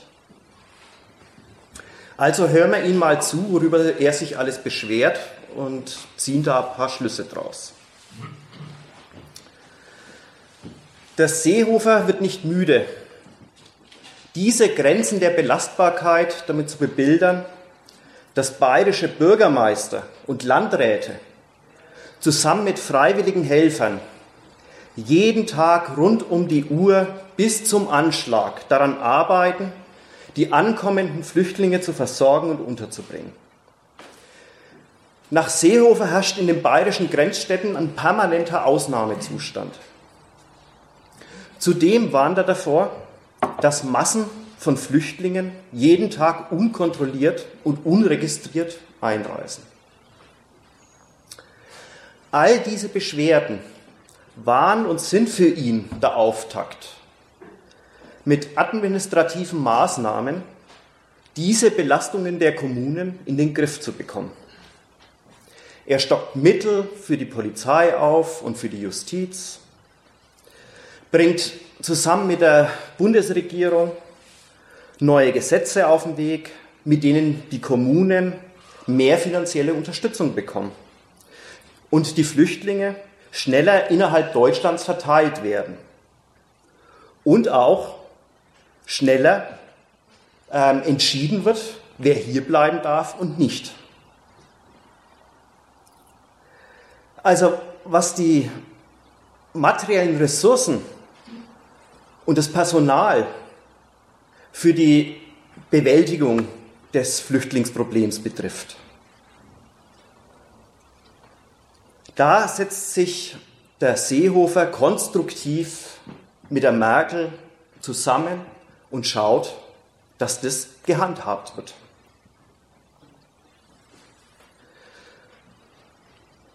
Also das können die Grenzen der Belastung, Belastbarkeit für sich gar nicht so sein. Er macht sich ja gerade dran, das zu organisieren. Bei dieser Politik, die der Seehofer macht, die praktische Politik, da merkt man auch, dass es total verkehrt ist, sich den Seehofer, wie manche Linke das tun, das sieht man mal wieder, der ist ein totaler Ausländerfeind. Nein, da drin, in einer ausländerfeindlichen Gesinnung geht der Einspruch vom Seehofer nicht auf. Praktisch stellt er nämlich klar, dass er nicht gegen die Aufnahme von Flüchtlingen ist. Er organisiert sie ja gerade. Und auch nicht gegen die Einwanderung nach Deutschland. Da gibt es sogar an, dass Bayern vorbildlich in Sachen Integration ist und viel mehr integriert hat als zum Beispiel Berlin. Also seine Kritik geht gar nicht auf den Zweck der marxischen Politik, sondern darauf, und da muss man mal sagen, bloß, bloß wie sie ausgeführt wird. Aber dabei haut er richtig auf die Pauke. Da kritisiert er und wird sehr fundamental und sagt, im Land gilt kein Gesetz und keine Ordnung mehr. Er beklagt einen Kontrollverlust des Staates.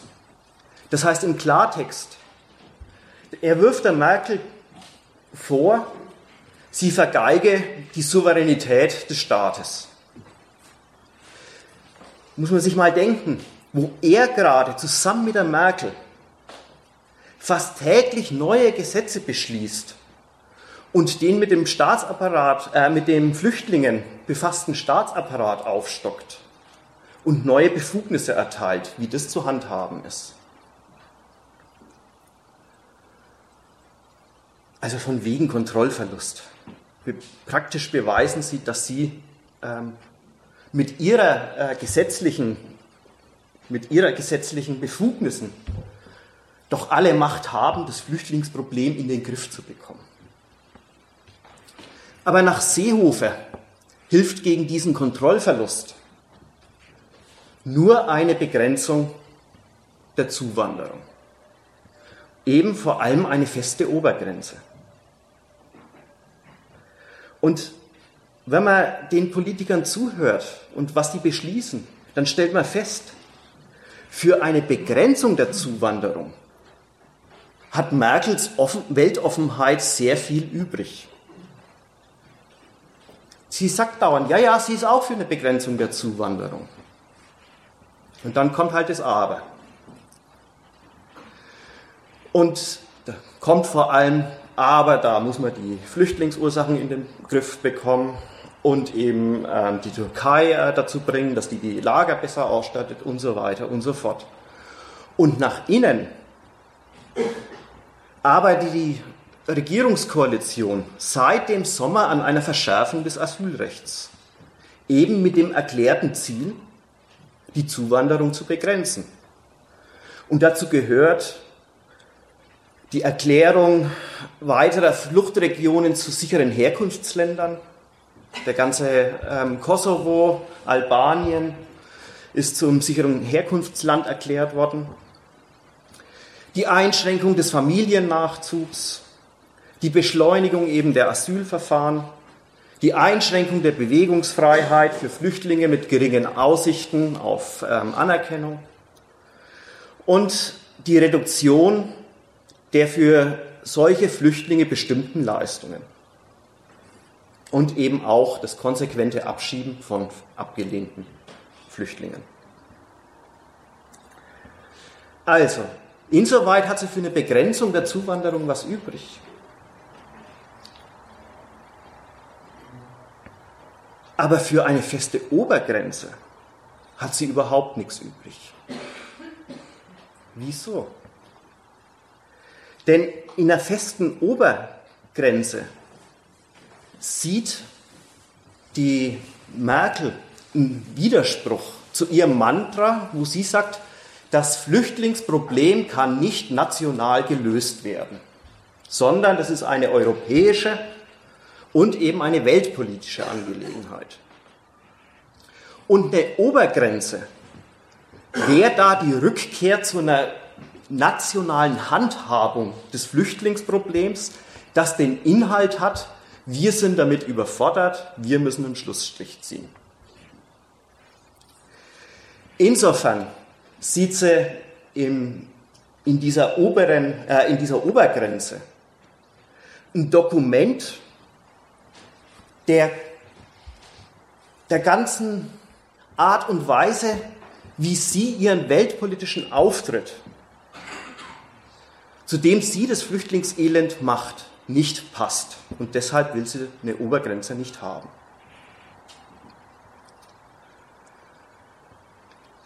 Der Seehofer, der lässt sich von der Weigerung der Kanzlerin, sich auf eine Obergrenze nicht einzulassen, nicht, nicht ablassen, die weiter zu fordern. Denn der Beschluss einer Obergrenze, wie gesagt, eine bestimmte Zahl will der nicht nennen. Ist für ihn das Dokument, dass der deutsche Staat sich von den Flüchtlingen, bloß weil sie nach Deutschland wollen, nichts diktieren lässt. Das ist für ihn das Dokument. Wir sind Herr der Lage. Und diesen Beweis dieses, diese, auf dieses Dokument legt er Wert. weil er hat ein Volksbedürfnis ausgemacht. Da sagt er, das ist er dem Volk schuldig. Da hat er ausgemacht, da droht die Stimmung im Volk zu kippen, wenn in der Politik nur noch Chaos herrscht. Ist schon interessant, was der da als Volksbedürfnis ausdrückt. Nämlich nach dem Seehofer ist das elementare Bedürfnis des Volkes, dass es eine sattelfeste Macht über sich hat, die den ganzen Laden im Griff hat und sich gegen alle äh, Widerstände durchsetzt. Das ist das elementarste Volksbedürfnis. Und als Schutzherr dieses Bedürfnisses bringt er sich ins Spiel und bläst die praktischen Probleme des Staats beim Umgang mit den Flüchtlingen glatt zur Souveränitätsfrage auf.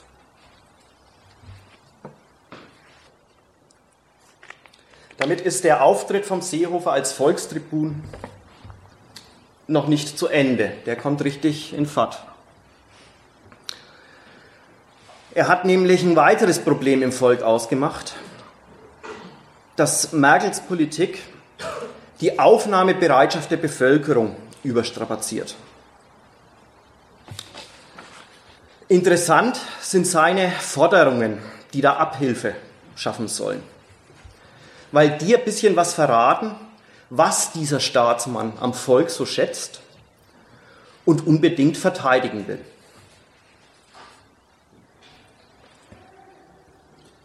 Seehofer, und jetzt ähm, kommen nochmal die Argumente von eben. Seehofer verspricht, durch die Integration der Flüchtlinge soll es für die Einheimischen keine Schlechterstellung auf dem Arbeitsmarkt, Wohnungsmarkt oder in Bezug auf Sozialleistungen geben. Muss man schon sagen, keine Schlechterstellung. Eine gewisse Heuchelei ist da schon im Spiel. Ne? Denn als ob der Seehofer in der Vergangenheit groß damit aufgefallen wäre, Arbeitgeber und Wohneigentümer daran zu hindern, die Konkurrenz der Lohnabhängigen und der Wohnungssuchenden auszunutzen, dafür ihre Rendite zu steigern.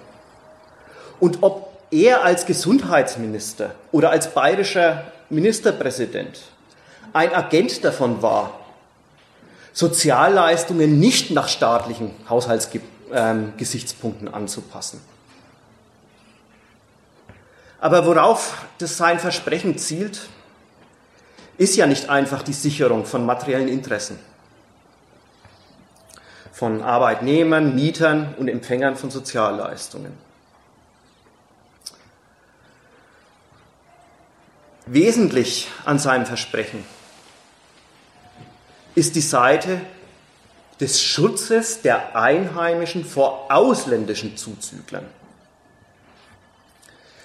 Damit bedient er den vorhin charakterisierten patriotischen Fehler. Eben die Hatten des Systems der Konkurrenz, den Konkurrenten zur Last zu legen. Und zwar gleich in seiner ekelhaftesten Version, die auch schon gesagt wurde. Zur Wiederholung, die besteht darin, dass die Leute, wenn sie schon mit den Folgen dass sie ihren Lebensunterhalt nur gegeneinander und gemäß den Kriterien der Eigentümer verdienen können, die sie vergleichen und mit und an ihnen verdienen. Wenn sie da schon was schwer wegzustecken haben, redet ja immerhin von schlechter Stellung, dann ist das Versprechen, dass sich die Leute eins nicht bieten lassen brauchen, nämlich dass bei diesem Zirkus auch noch ausländische Mitbewerber mitmachen und als ebenbürtige Konkurrenten antreten. So bezieht sich das Seehofer affirmativ auf eine verkehrte, verdrehte Auffassung des ökonomischen Lebens der Nation. Nämlich, dass die Teilnahme an einer Veranstaltung, deren Subjekt man einfach nicht ist, in der man verglichen wird und Material für die Interessen ist, für deren Bereicherung man zu sorgen hat. Dass die Teilnahme daran ein Privileg ist, das Einheimern gegenüber Ausländern zusteht. Diese verkehrte Verdrehung. Nicht verkehrte Verdrehung, sondern Verdrehung. Das nächste Versprechen vom Seehofer. Das Land darf sich nicht verändern. Wenn man es mal wieder sachlich nimmt, ein Witz. Erstens, weil was das Land politökonomisch charakterisiert. Die Massen befinden sich in einem Lebenskampf, in dem sie Material für fremden Reichtum sind, der dem Staat seine Potenz verschafft. Durch Einwanderer und seien es Millionen eh nicht tangiert wird. Dieses Prinzip wird dadurch nicht tangiert. Und zweitens, wenn sowas wie Lebensart gemeint sein soll, der kapitalistische Fortschritt und der sie betreuende Staat die Lebensverhältnisse in der Nation eh laufend verändert. Da mag man dran denken, wenn man ein bisschen ökonomisch denkt, an den Schröder seine Agenda 2010, die in der Nation als Normalität im ganzen Niedriglohnsektor etabliert hat. Oder wenn man mehr kulturell denkt, dann mag man an die Umstellung aller Lebensgewohnheiten, zum Beispiel durch den Fortschritt der sogenannten digitalen Revolution denken, von der Umstellung was einerseits wiederum die Arbeitnehmer betrifft, etliche Teile von ihnen, nämlich für die ist damit eine rund um die, um, rund um die Uhr Verfügbarkeit ähm, verbunden, für die Ansprüche von ihren Arbeitgebern, sodass sich Unternehmen inzwischen sogar dafür loben, dass sie nach 8 Uhr äh, keine E-Mails an ihre äh, Arbeitnehmer mehr schicken. Und eben, wenn man von den Leuten her denkt und ihr Privatleben, die ganze Art und Weise, wie die Leute kommunizieren, hat sich radikal mit dem Internet, mit Smartphones und so weiter und so fort, WhatsApp, verändert. Und drittens ist es auch ein Witz, wenn man mal auf die, also dieser Spruch, das Land darf sich nicht verändern, wenn man auf die Zusammensetzung der Bevölkerung reflektiert. Deutschland besteht schon längst aus einem bunten Gemisch von Ethnien. Das ist schon längst erreicht. Wie gesagt, und der Seehofer gibt ja auch an, äh, wie bunt Nürnberg ist und München und. Und da muss man sich nur mal die Nationalmannschaft anschauen. Ja. Naja, das sind doch die Repräsentanten der Nation. Da bilden eben Leute mit Migrationshintergrund, wie es so schön heißt, einen ganz wichtigen Pfeiler. Aber so sachlich ist auch dieses Versprechen ja nicht gemeint, das Land wird sich nicht verändern. Was er meint, ist die nationale Selbstauffassung. Die darf und braucht sich nicht zu ändern nämlich bei allen Veränderungen dieser Republik verspricht er dafür einzustehen, dass wir wir bleiben und unsere nationale Identität gewahrt wird. Das meint er mit, das Land muss sich nicht verändern oder darf sich nicht verändern. Damit macht sich der Seehofer zum Schutzhahn eines weiteren patriotischen Fehlers. Nämlich, also mit dem, dass er Verteidiger der nationalen Identität ist. Nämlich, dasjenige, was hierzulande durch Recht und Gesetz, also per staatlicher Gewalt, gültig gemacht und verfügt wird, als besondere nationale Sittlichkeit aufzufassen, als etwas, das sich hierzulande selbstverständlich gehört. Und diese Sittlichkeit, die soll die Identität des Volkes ausmachen. Und geradezu aus seinem, aus dem, aus des Volkes Charakter entspringen. Also wie es hier zugeht, was sich hierzulande gehört, ist Ausfluss dessen, was halt die Deutschen sind. Dabei ist diese Vorstellung nichts anderes als eine Idealisierung der Lebensverhältnisse, in die man gestellt ist. Der Konkurrenz zu einer eigentlichen Gemeinschaft.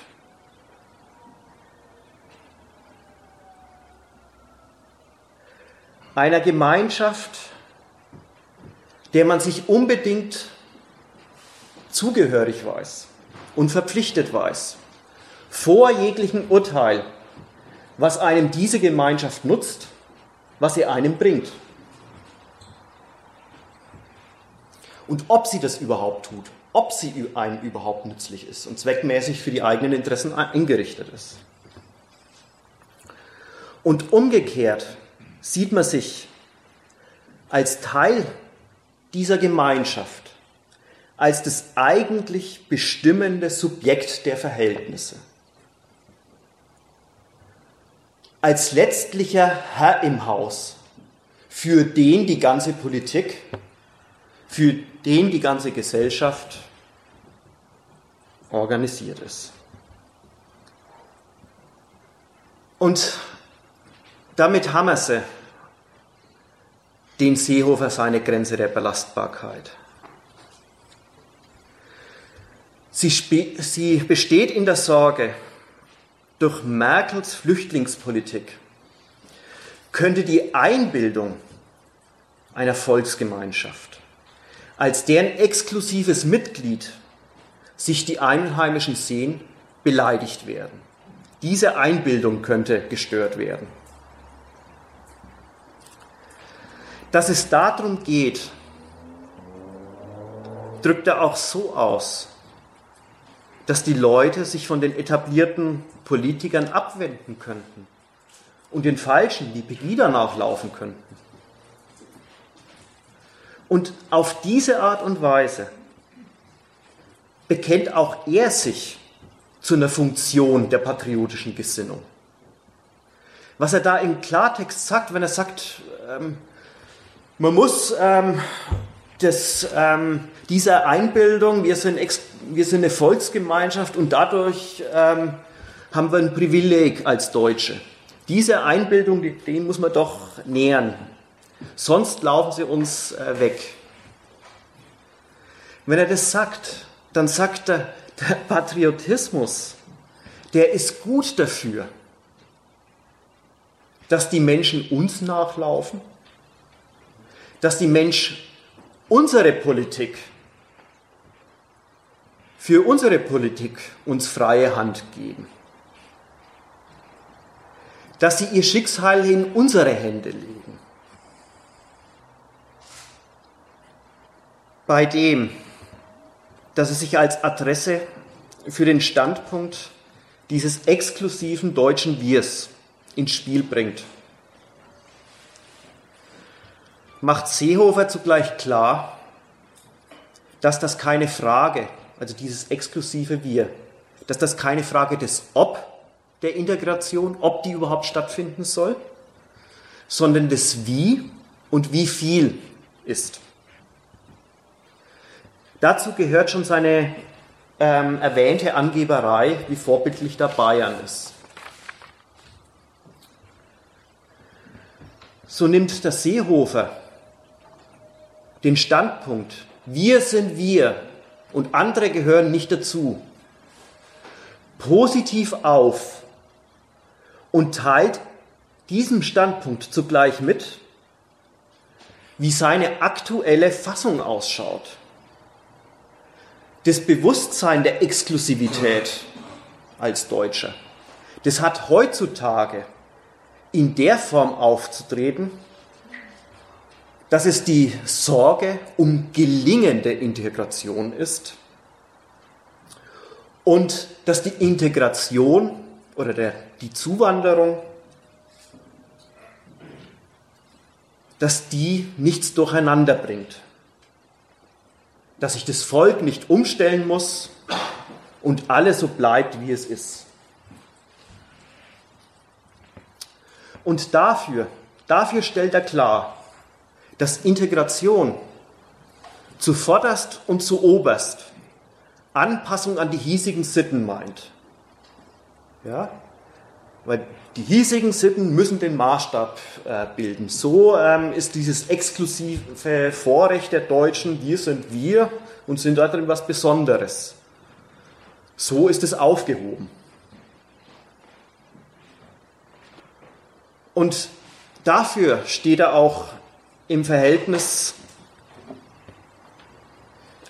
dass er im Verhältnis zu Merkel den Radikalinski in Sachen Zuwanderungsbegrenzung gibt.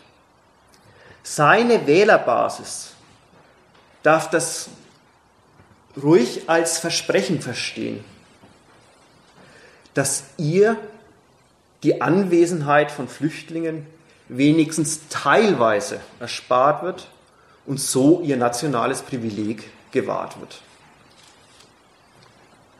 Das alles wirft nochmal ein Licht darauf, wieso Seehofer so sehr auf einer Obergrenze beharrt. Ja, mit Obergrenze meint er einfach keine Zahl, sondern einen Standpunkt. Deutschland darf seine Identität nicht verlieren. Das ist der wahre Gehalt von der Forderung nach der Obergrenze. Merkels Grenzen auf für Flüchtlinge muss als Ausnahme aufgefasst werden können, nicht als Regel.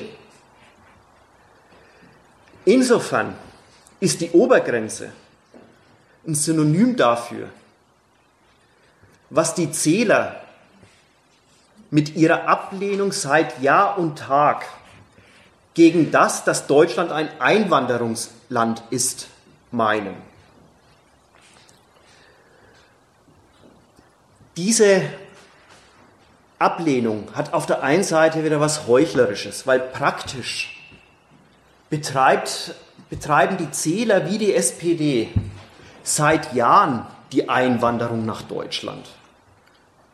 Mit Blue Card und ähm, auch überhaupt den ganzen europäischen Binnenmarkt, wenn man sich das nur denkt, Freizügigkeit der Arbeitnehmer und eben jetzt äh, da mit den Flüchtlingen. Also praktisch wird seit Jahrzehnten die Einwanderung geregelt. Aber die Ablehnung, des, ein Einwanderungsgesetz zu machen und damit hochoffiziell das Dokument ähm, zu verabschieden, jawohl, wir sind ein Einwanderungsland. Da weigern sie sich, weil sie da drin eine Relativierung des falschen Bewusstseins sehen, dass man als Deutscher schon was Besonderes ist. Und dieses falsche Bewusstsein, das verdient bei aller Veränderung der Republik Respekt von Seiten der Politiker. Umgekehrt wirft das auch nochmal ein Licht darauf, warum sich Merkel so gegen eine Obergrenze sträubt. Für sie ist Zuwanderung keine Ausnahme, sondern die Regel. Sie steht auf dem Standpunkt, Deutschland ist viel zu groß und zu mächtig als dass es, auf sich, dass es sich auf sich selbst beschränken könnte. Und das gilt auch in Sachen Bevölkerung. Das, was dem Staat an lebendigem Inventar zur Verfügung steht, darf nicht durch Abstammung, Herkunft oder Sprache definiert sein. Weltweiter Zugriff auf menschliche Ressourcen. Das braucht die Nation. Und dafür, für dieses imperialistische Selbstverständnis, muss sie sich eben davon verabschieden, dass sie sich als Volksgemeinschaft versteht, die irgendwie durch Abstammung oder Herkunft definiert ist. Diesen Übergang zu dem, dass sich die Nation als Einwanderungsland verstehen muss, spricht Merkel so nicht aus. Das ist aber der innenpolitische Gehalt dessen, wenn Merkel davon spricht, dass die Globalisierung vor Deutschland nicht Halt macht, sondern da definiert sie Deutschland als globale Macht und eben auch ähm, in Sachen Volk, Bevölkerung, menschliche ähm, Ressourcen. Das Nebeneinander von konstruktivem Einmischen in den innenpolitischen Umgang mit den massenhaften Zuwanderern, mit der massenhaften Zuwandern von Flüchtlingen und von fundamentaler Opposition zu Merkel äh, vom Seehofer. Das erklärt sich also daraus, dass der Seehofer eine andere Selbstauffassung der Nation vertritt. Wo Merkel darauf beharrt, dass das Besondere an Deutschland gar nichts Besonderes ist, sondern dass es Vorbild für universelle Werte und darin für die ganze Welt ist. Und dass das Deutschland adelt. Will Seehofer darauf bestehen, dass sich Deutschland vor allem und essentiell durch das Deutschsein definiert, worin das immer auch besteht. Diese Differenz in der recht, muss man mal sagen, verlogenen Auffassung der Nation reicht aus, um in der hiesigen Republik die Machtfrage zu stellen. Und da kennt sich die öffentliche Berichterstattung aus. Ihr ist sonnenklar, dass der ganze Gehalt des Streits sich darauf zusammenkürzt, dass da eine Partei ihr Gewicht in der Koalition unterstreichen will oder dass sich da ein neuer Kanzlerkandidat ins Spiel bringt.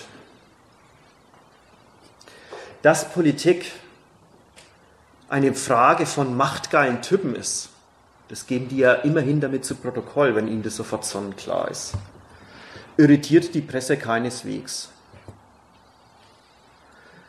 Lieber nimmt sie ideell deren Standpunkt ein und fragt sich, wer sich wohl am Ende durchsetzt.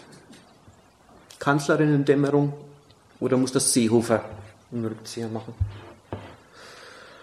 Und bei allem Zynismus hat die Presse darin recht, dass die Frage, welches Bild die Republik sich über sich einbildet, letztlich davon abhängt, wer sich da durchsetzt. Und dass die Durchsetzung eine Frage der Einschätzung ist, der Parteigranten, wie sie immer so schön heißen, mit welcher Figur die Partei und ihre führenden Politiker eine bessere Machtperspektive hat. Mit wem kann man die nächste Wahl gewinnen? Und das Publikum ist dabei auch gefragt. Das kann sich entscheiden, was ihm besser gefällt. Weltoffen oder soll das Deutsch doch ein bisschen mehr betont sein und damit seinen Beitrag dazu leisten, dass die kapitalistische Konkurrenzgesellschaft zur sittlichen Gemeinschaft veredelt wird. Das war's.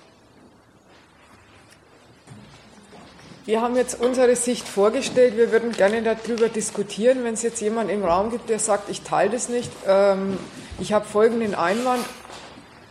Ich hätte folgende Ergänzung, ich habe folgendes nicht verstanden, das ist, wäre jetzt Zeit und Raum dafür. Ja. Vielleicht mal noch in anderen Worten, ich sage das kurz und dann. Ähm, vielleicht sollte auch die Vorstellung, wer ist einem da sympathischer in dieser ganzen Auseinandersetzung? Merkel oder Seehofer? Die sollte zurückgewiesen werden. Nämlich beide, beide vereinnahmen ihr Volk mit dem großen Argument Deutschland. Bei beiden heißt das, da mag es Unterschiede geben. Ja, die eine mit dem weltoffenen Deutschland, die an, der andere mehr mit dem, wir sind eben eine Volksgemeinschaft. Diesen Unterschied gibt es. Aber bei, für beide ist da klar, dass materielle Interessen der Leute nicht das Kriterium dafür sind, was, was Deutschland ausmacht, wie es dazu gehen soll, sondern gerade umgekehrt, dass fürs Vaterland, für dieses gut große Deutschland materielle Interessen zurückstehen müssen. Deswegen finden wir weder die eine Figur noch die andere Figur sympathisch. Ja, ich ähm, habe noch eine Frage zu dem was heißt das Statement von Seehofer, es soll sich nichts ändern? Was heißt denn eigentlich als Botschaft an die, an die Flüchtlinge, an die Syrer? Was ist an die Deutschen gerichtet heißt, ist klar. Der Deutsche soll nicht verletzt werden in seinem Patriotismus, er soll sich zu Hause fühlen, treuester Verteidiger seines Staates sein, vielleicht sogar der heimliche Auftraggeber, der ihn auch vor Ausländern schützt und so weiter. Es, soll, es, sind, es sind eine Million Syrer da und nichts soll sich ändern. Das kann ja jetzt aber würde man das Seehofer auch falsch verstehen, wenn man sagt, die sollen die gleichen Standpunkt einnehmen. Sie sollen sich auch als gute Deutsche fühlen und der Staat soll sie vor Ausländern schützen? Oder was? Das kann irgendwie nicht sein. Also, Wieso? Seehofer sagt doch, die Syrer sind hier irgendwie so zu integrieren, dass der gute Deutsche davon gar nicht belästigt wird. Ja. Aber dass das heißt, äh, die sollen einfach auch gute Deutsche sein. Ja. Das, das will er doch seinem Klientel nicht zumuten. Nein, aber er spricht ja auch mit dieser Botschaft gar nicht jetzt erstmal zu den Ausländern. Aber wenn man das an die Ausländer adressiert, ja, wenn man das an die Ausländer adressiert denkt, dann heißt es genau das. Und das steckt doch auch in diesem Stolz, eben auf Nürnberg, wo er gesagt hat, ja, schaut mal, 30 Prozent Leute mit Migrationshintergrund leben hier alle gut integriert. Da meint er, die sind gute Deutsche. Die haben sich hier gut angepasst und sehen sich am Ende jetzt auch von den neuen Zuwanderern bedroht.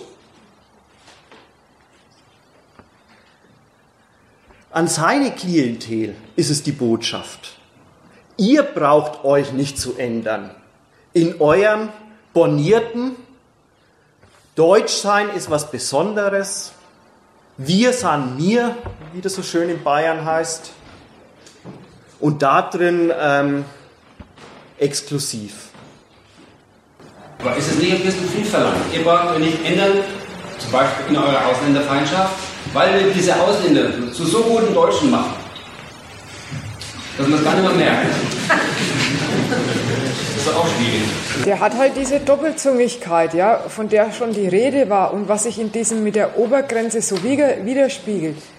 Einerseits steht er auch auf dem Standpunkt von der Merkel, Einwanderung muss sein, deshalb sollen sie rein und deshalb ist die Förderung an die Einwanderer integriert euch. Und andererseits wehrt er aber auch ähm, die rechten Einwände ab, indem er sie unterstreicht und bestärkt und dafür ist die Obergrenze des Bildes, nämlich heißt, aber ich bin der Wächter davon, dass sich Deutschland nicht so verändert, dass ihr euch nicht mehr hier wohlfühlt. Ja, und man muss richtig sagen, also, Entschuldigung. Nein? Na, mach, ich wollte was anderes. Und es ist keines inhaltsfähig, das, das ist wichtig an der Stelle. Wenn er sagt, äh, äh, Deutschland braucht sich nicht ändern, dann ist es nur der Gedanke, Und wir sind das maßgebende Kollektiv und die Fremden haben sich uns, uns anzupassen und wir haben nicht ihnen zuliebe unsere Sitten umzubauen. Dass die Sitten längst keine altdeutschen Sitten mehr sind, dass, dass es überhaupt unmöglich ist zu sagen, was heißt es jetzt eigentlich, dass Deutschland sich nicht ändern muss? Oder dass sich die deutsche Selbstauffassung oder die deutschen Sitten nicht ändern müssen. Das ist keines inhaltsfähig. Jeder Inhalt ist lächerlich. Denk mal zurück. Äh, vor Jahren, wir sehen den Prozess seit langem inzwischen. Vor Jahren hat es mal das gegeben, was ist Deutschen, haben sie den Fragebogen gemacht an die Ausländer, wo dann der Ausländer äh, sieben Flüsse sagen musste und irgendwie was für Martin Luther und wer Goethe war oder irgend so Zeug. Und jeder hat es gelesen und sagt, das ist doch lächerlich, das soll jetzt dann Deutsch definieren. Bei, noch, noch vor ein paar Jahren, da hat der, der damalige äh, Bundespräsident Wulff gesagt, der Islam kann zu Deutschland und noch Empörung mit ausgelöst. Jetzt, wenn man den Seehofer jetzt nimmt, was ist denn jetzt Deutsch? Dann, kriegt, dann kann dann sie alle frech gegen die Moslems und sagen, das sagen wir euch gleich, was Deutsch ist. Erstens, Mann und Frau sind gleichgestellt, zweitens, die Religionen sind, gleich, äh, sind gleichgestellt. Was hat jetzt der Ding gesagt? Der Özdemir. Muss. Der Özdemir hat gesagt, kein heiliges Buch steht über Blutgesetz.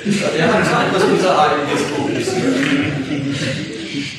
Also, ja, was jetzt, ja? Die, die haben dann suchen sie sich schon irgendwelche Definitionen. Aber was sind die Definitionen? Die Definitionen werden ganz logischerweise immer mehr bloß noch Formen für die Republik, also für die, für die Rechtslage oder für die äh, Verfassungslage der Republik. Denn man will ja die, die jetzt da sind und die sich ja eigentlich wieder den ausgrenzen dann. Man will also nicht sagen, Deutsch sind die Blonden und Blauäugig. Das passt nicht mehr. Das passt ja wirklich nicht mehr. Und das sagt letzten Endes auch der mehr. Wenn er also sagt, wir brauchen uns nicht ändern, dann ist es nur noch eine formelle Bedienung des Herrenhausstandpunkts. Und jede Ausfüllung davon macht sich lächerlich. Deswegen hütet er sich auch allzu viel aus. Ja, und das will er ja auch gar nicht, ja, nach der Seite, was du ja gesagt hast, weil er will ja auch die Einwanderung haben, deshalb will und kann er sie ja auch gar nicht ausfüllen und muss sich in so eine Formel begeben wie die Sache mit der Obergrenze, was ja ganz, das, die ganze Sache bloß ganz abstrakt ausdrückt in der Form, es geht darum, um ein Heimatgefühl, was erhalten bleiben soll. Und es ist aber auch dann auch schon die ganze Aussage. Ohne Inhaltsbestimmung von was ist eigentlich Heimat und wie sollen die Leute ähm, ausschauen und welche sollen, Sitten sollen sie haben, die hier sind. Bei den letzten Kommunalwahlen äh, hat die CSU in Gostenhof mit türkischen Flugblättern für sich geworben. Also mehr Integration geht ja nicht. Also erstens steckt da das Dokument, jawohl, die sind genauso wie wir, also die haben was für uns übrig. Und zweitens, äh, dass die nicht Deutsch können, das ist gar kein Problem. Dann tun wir halt, äh, wenn es jetzt äh, darum geht, für uns zu werben, äh, das auf Türkisch aufschreiben.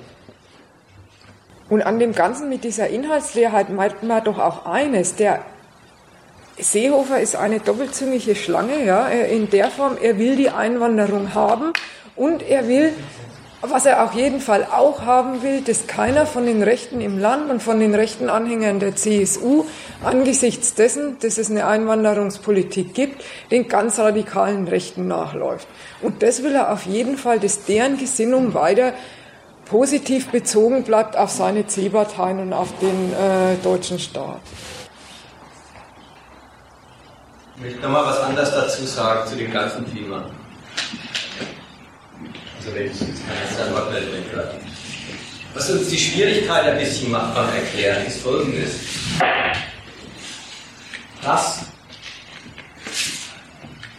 die ganze Geschichte, man möchte fast sagen, wie üblich in der Demokratie, aber in dem Fall ganz besonders auffällig, die ganze Geschichte bloß auf der Ebene der Ideale abhandelt die eine Seite, davon war jetzt viel die Rede, ja. Die Kanzlerin kommt und macht ein Idealbild, wie wir uns selber auffassen sollen. Weltoffen, globalisierte Republik. Dagegen steht die hergebrachte Heimatidee. Und jetzt leben sie im Streit miteinander. Und der Streit ist eigentlich einer, wie soll Deutschland sich selber auffassen? Oder wie soll das deutsche Volk sich selber auffassen? Und unter diese Frage wird die ganze wirkliche Politik mit den Flüchtlingen und was dazu organisiert ist, in einer Weise subsumiert, dass über sie gleich überhaupt nicht mehr geredet wird. Anders ausgedrückt. Wenn man sagt, die Kanzlerin redet über die Politik wirklich, über die Flüchtlingspolitik wirklich, wie redet sie drüber? Mit keinem Wort sagt sie, was verspricht sich die Nation von dem Zuwachs. Sondern immer eine Kombination aus, na die kommen sowieso, das ist eine Flut, so nach dem Muster, man könnte sie bloß erschießen, wenn man sie fernhalten wollte, also müssen wir sie ja wohl aufnehmen. Also einerseits, da präsentiert sich die, die, die Spitze der Politik überhaupt nicht als wir wollen da was, sondern wir können was nicht verhindern. Und äh, naja, dann muss man es halt organisieren. Und auf der anderen Seite eben, wir sind human und lassen sie. Indem präsentiert wird sich überhaupt von der Politik her nicht als der Staat will da was erreichen, sondern er wird, er sieht sich quasi genötigt. Aber wenn er dann sagt, wozu er genötigt ist, dann geht's, dann merkt man, dass es viel weiter reicht, als bloß mit irgendwas fertig werden, was halt auf uns anströmt. Wenn dann Integration, das ist ja vorhin die Rede gewesen, wenn dann Integration zur Aufgabe gemacht wird, dann heißt es schon nicht mehr, man muss halt Flüchtlinge unterbringen, bis man sie wieder los wird. Sondern hat es schon den Gehalt, die müsste so ein Erfolgsteil werden. Wenn das heißt, wir haben, das ist eine Aufgabe, die hat die Größe wie die Wiedervereinigung, dann sagt die Kanzlerin sogar, das wird Deutschland verändern. Ja, merkt man, dann, dann ist es ein viel größeres Programm, als bloß damit fertig werden, dass irgendwelche mal kommen. Und wenn die sagen, aber nächstes Jahr müssen die Zahlen kleiner werden als vorher, dann kann man daraus immerhin auch die andere Botschaft raushören. Nächstes Jahr kommen wir schon wieder ungefähr so viel. Allerdings weniger. Die Einwanderung wird ein Normalzustand.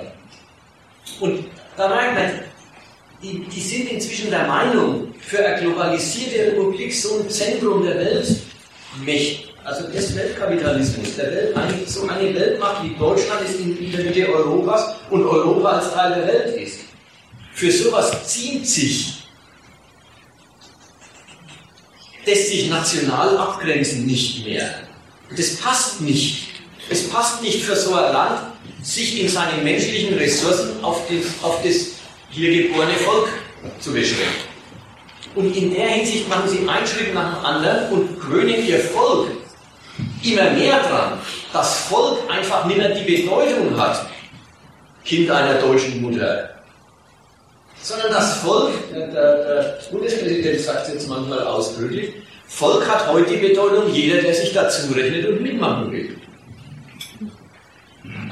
Dass eine Republik so sich aufstellt, das ist eigentlich der wirkliche Kern der Neuerung. Oder von, äh, das ist der wirkliche Gehalt dessen, was mit der jetzigen Flüchtlingswelle einen weiteren Schritt geht. Aber das wird überhaupt von keiner Seite so benannt, sondern das wird abgehandelt unter der ganz falschen ideologischen Fassung, sind wir gastfreundlich oder sind wir fremdenfeindlich. Und in, der, in dem Ringen der Werte findet die Modernisierung nicht bloß der Nation, sondern auch der nationalen Selbstauffassung also das ist, die, das ist das Komplizierte an dem ganzen Thema. Jetzt also, so wie du es jetzt dargestellt hast, also ich hatte jetzt, ich hatte jetzt aus dieser Schilderung dieses Streits Merkel ähm, Seehofer eigentlich das so verstanden, dass gesagt werden soll, es ginge hier wirklich nur, also es nicht nur, es ginge um die Selbstdeutung, ja, äh, Deutschlands, der Nation, ja, und dann in Bezug auch eben, also speziell in Bezug aufs, aufs Volk, ja, dass der Seehofer den Deutschen eben sagt, ihr seid Deutsch und dürft Deutsch bleiben, ja, und die Merkel sagt, wir sind weltoffen und ähm, so. Also das, so wie du es jetzt gesagt hast, hast du jetzt ja einen doch davon getrennten Inhalt angegeben, ja, also dieses Deutschland äh, will und muss ein Land sein, das äh, in einer globalisierten Welt äh, äh, sich aller Ressourcen, menschlichen Ressourcen bedient, ja, und äh, dazu nicht die Grenzen abschotten. Ja, wenn, das, wenn du sagst, das ist der Kern, um den es geht, was ist denn dann beim Seehofer der Kern des Gegensatzes? Dann muss der ja auch einen Kern haben. Und das nicht bloß, also ausgetragen wird es halt in diesen Selbstdeutungen, das würde ich gar nicht widersprechen wollen, aber irgendwas muss der Seehofer ja dann doch irgendwie gegen den Inhalt haben, sonst würde er doch gegen sie Merkel nicht antreten.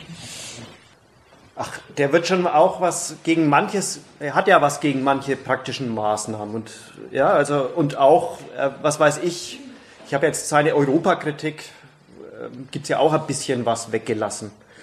Nur, ähm, du, ich glaube, du hast das jetzt äh, falsch, falsch äh, eingetütet. Nämlich, du hast jetzt dem, der Merkel ähm, als bei ihr als das ähm, rausgehört, das Eigentliche ist eben diese ähm, dass Deutschland Zugriff auf fremde Bevölkerung hat und auch ähm, weltweit menschliche Ressourcen benutzen kann. Das hast du jetzt als das Eigentliche von Merkel, als die Wahrheit oder habe ich das so ver den kann.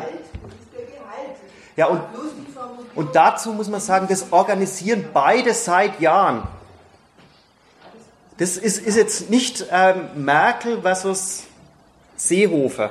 Dass Seehofer sagt, nein, nein, nix Globalisierung, ähm, Türen zu, ähm, ähm, ach, pff, am liebsten äh, ein Zaun um Deutschland rum und kein Verkehr mit irgendjemandem. Ja, ich, ich habe es nur übertrieben, um zu zeigen, dass das ist jetzt nicht ähm, der Kann der Merkel, sondern das, ähm, man kann dem, wie die argumentiert, ähm, entnehmen, dass sie von einem Selbstbewusstsein von so einer Nation her argumentiert. Ja? Das ist ein bisschen was anders, als zu sagen, das wäre jetzt der Kern der Merkelschen Auffassung versus den Seehofer. Der Seehofer, den könnte man dann so ähm, einordnen. Naja, dass halt jede Neudefinition, wie sich so eine Nation zu verstehen hat. Das hat halt, ähm, das geht nicht so einfach so, dass jetzt jemand an, ab morgen verstehen wir uns so. Das ist doch überhaupt das Wichtigste, also im, im ideologischen Sinne, das Wichtigste und das, was die Nation im Grunde ausmacht. Da kann man nicht einfach sagen, ach, beschließen wir es doch anders. Sondern, also, und so das Alte für ungültig erklären das geht nur auch eine neue Selbstauffassung über die Nation ähm, zu machen, indem eben die alte ihr relatives Recht bekommt und immer mehr in die neue rein ähm, definiert wird. Aber jetzt wird ja gar nichts rein definiert, sondern vom Seehofer wird das Alte sozusagen festgehalten. Nein, eben auch nicht. Der, auf der, das ist das Doppel, Doppelte vom Seehofer der sagt, das Alte besteht jetzt wirklich in dem abstrakten Wir. Wir sind wir. Und die anderen müssen uns, sich uns anpassen. Und da müssen wir, aber da merkst du doch schon, was das, das ist doch auch eine Veränderung. Also das ist doch auch eine Neudefinition äh, dieses Wir sind wir. Wenn jetzt die, das Wir drin besteht, wir müssen aufpassen, dass sich Zuwanderer an uns anpassen. Das Objektive an dem, an dem Rechten von Seehofer ist, wenn die Nation sich so grundsätzlich wandelt, darf das nicht auf eine Weise passieren, quasi, dass der Patriotismus der Massen verloren geht. Ähm, Respekt, äh, der Respekt vor denen, die, einen, die, den, die den idiotischen Anspruch haben, ja eh der ganze, die ganze Loyalität beruht, äh, dass die vom Staat organisierte Welt Heimat ist, dass man sich in der auskennt und wohlfühlt und weil man eingehaust ist, denen darf man nicht in einer Weise Änderungen abverlangen, dass die nicht mehr dabei sind. Man kann es auch mal so rumnehmen.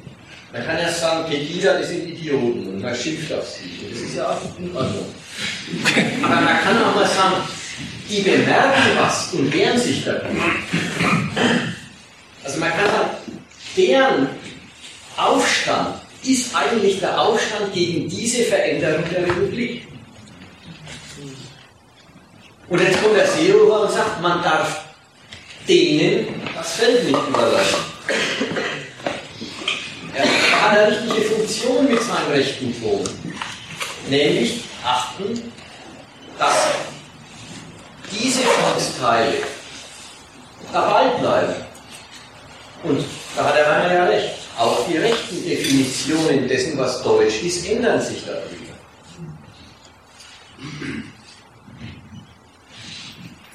Was ich nicht verstehe an dem, wie jetzt geredet wird, ist, geht es denn überhaupt um äh, die Frage, wie hat sich Deutschland zu verstehen? Oder verhält sich das nicht zu der Politik, die die damit macht? Die äh, Flüchtlinge werden nicht deshalb reingelassen, damit die äh, Republik weltoffen wird, sondern die Flüchtlinge kommen und die machen macht dann mit internationaler Politik. Eine Sache. Ja, sagt Ihnen auch Europa dann nicht lang zu gehen wie die Flüchtlinge aufzunehmen hat. Und das andere sind die Sprachregelungen dazu. Und ist nicht die Seite von die, dass er sagt, ob das mal gut geht auf Dauer, dann nicht, äh, hat er sein Fragezeichen. Äh, das, das ist aber die andere Seite. Ja, was du jetzt sagst mit dem nach außen, ja, das ist doch eine außenpolitische Mission. Das kann man doch auch nach innen ausdrücken mit der Seite, ja, die Flüchtlinge sind jetzt da. Nicht, dass sie reingelassen worden wären, damit die Merkel einen Vorwand hat, um die Einwanderungspolitik zu ändern. Jetzt sind sie da. Aber die benutzt die die, dass die Flüchtlinge da sind, das ist doch eine Grundlage für ihre Sache, dass sie das Unausgesprochene mit dem Einwanderungsland, was schon seit zehn Jahren hier zugange ist, äh, dass die Türken und die Russen und wer alles noch hier da ist und integriert ist. Dass das Unausgesprochene zum Thema gemacht wird mit dem Sinne, wir müssen uns alle darauf einstellen, dass in den Zeiten der Globalisierung, was Deutschland ist, nicht mehr das ist, was es früher war, dass das in die Richtung geht, Verfassungspatriotismus. Jeder, der unsere, sich zu unseren Werten bekennt, gehört dazu. Also ich hatte jetzt auch das äh, so verstanden oder habe jedenfalls selber die Frage, ob die ähm, der, die Auseinandersetzung zwischen dem Seehof und der Merkel nicht auch eine darüber ist, wie die Flüchtlingsfrage für den Imperialismus funktionalisiert werden kann. Also, also dass der, die Frage, ob, äh, oder wie man gerade in letzter Zeit sieht, dass, der, dass das nicht so ganz gut gelingt, der Merkel, ja, dass das diese Auseinandersetzung zwischen Seehofer und Merkel befeuert und äh, das eben auch eine Rolle spielt, dass der Seehofer sagt, naja, mit der Flüchtlingsfrage kann man im Imperialismus doch nicht zu viel gewinnen. Das ich auch ein bisschen verstanden.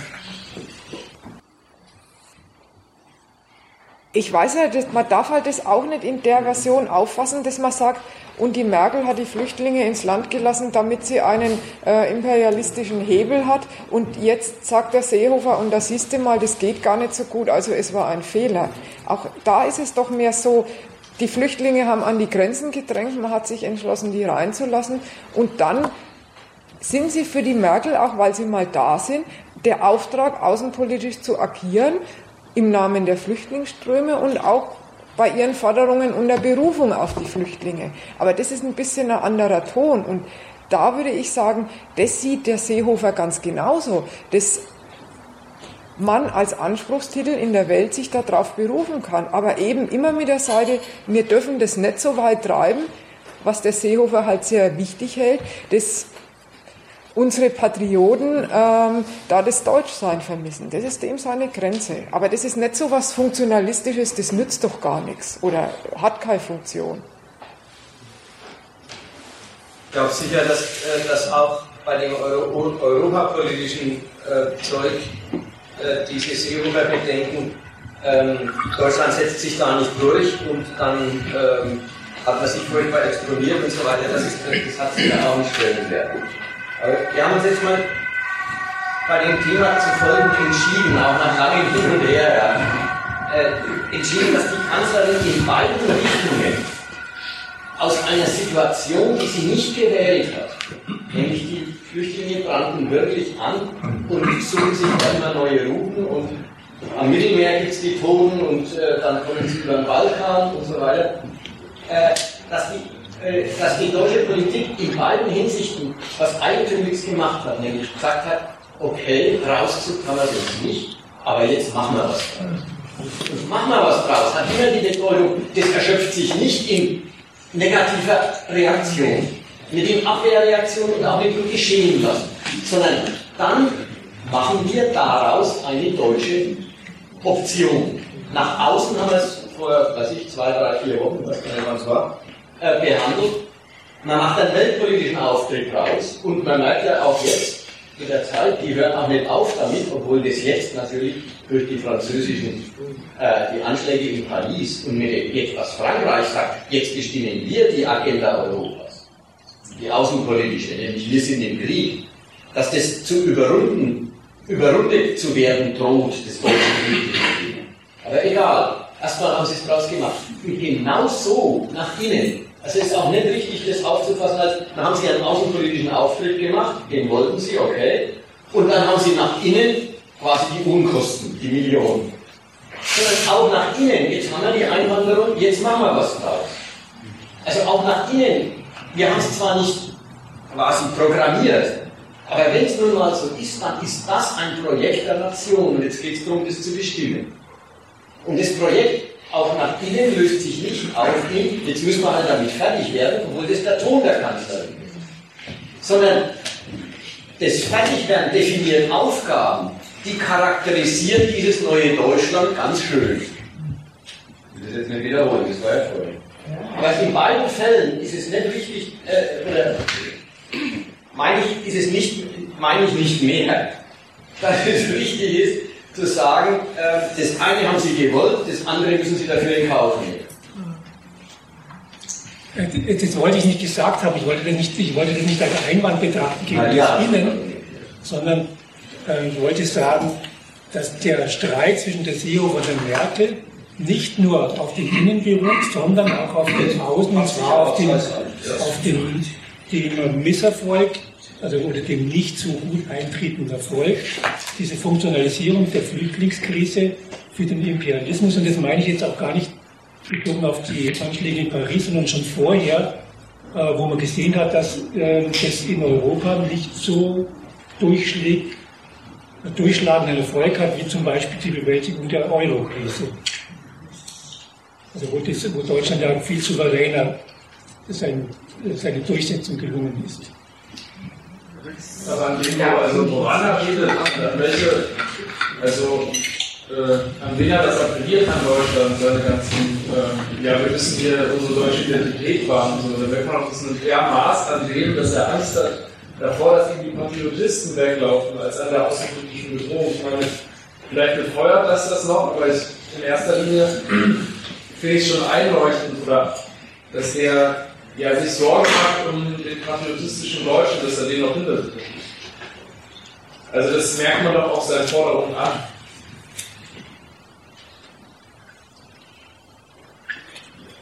Also der, der Seehofer hat das ja auf, auf dem Parteitag ganz äh, gut ausgedrückt.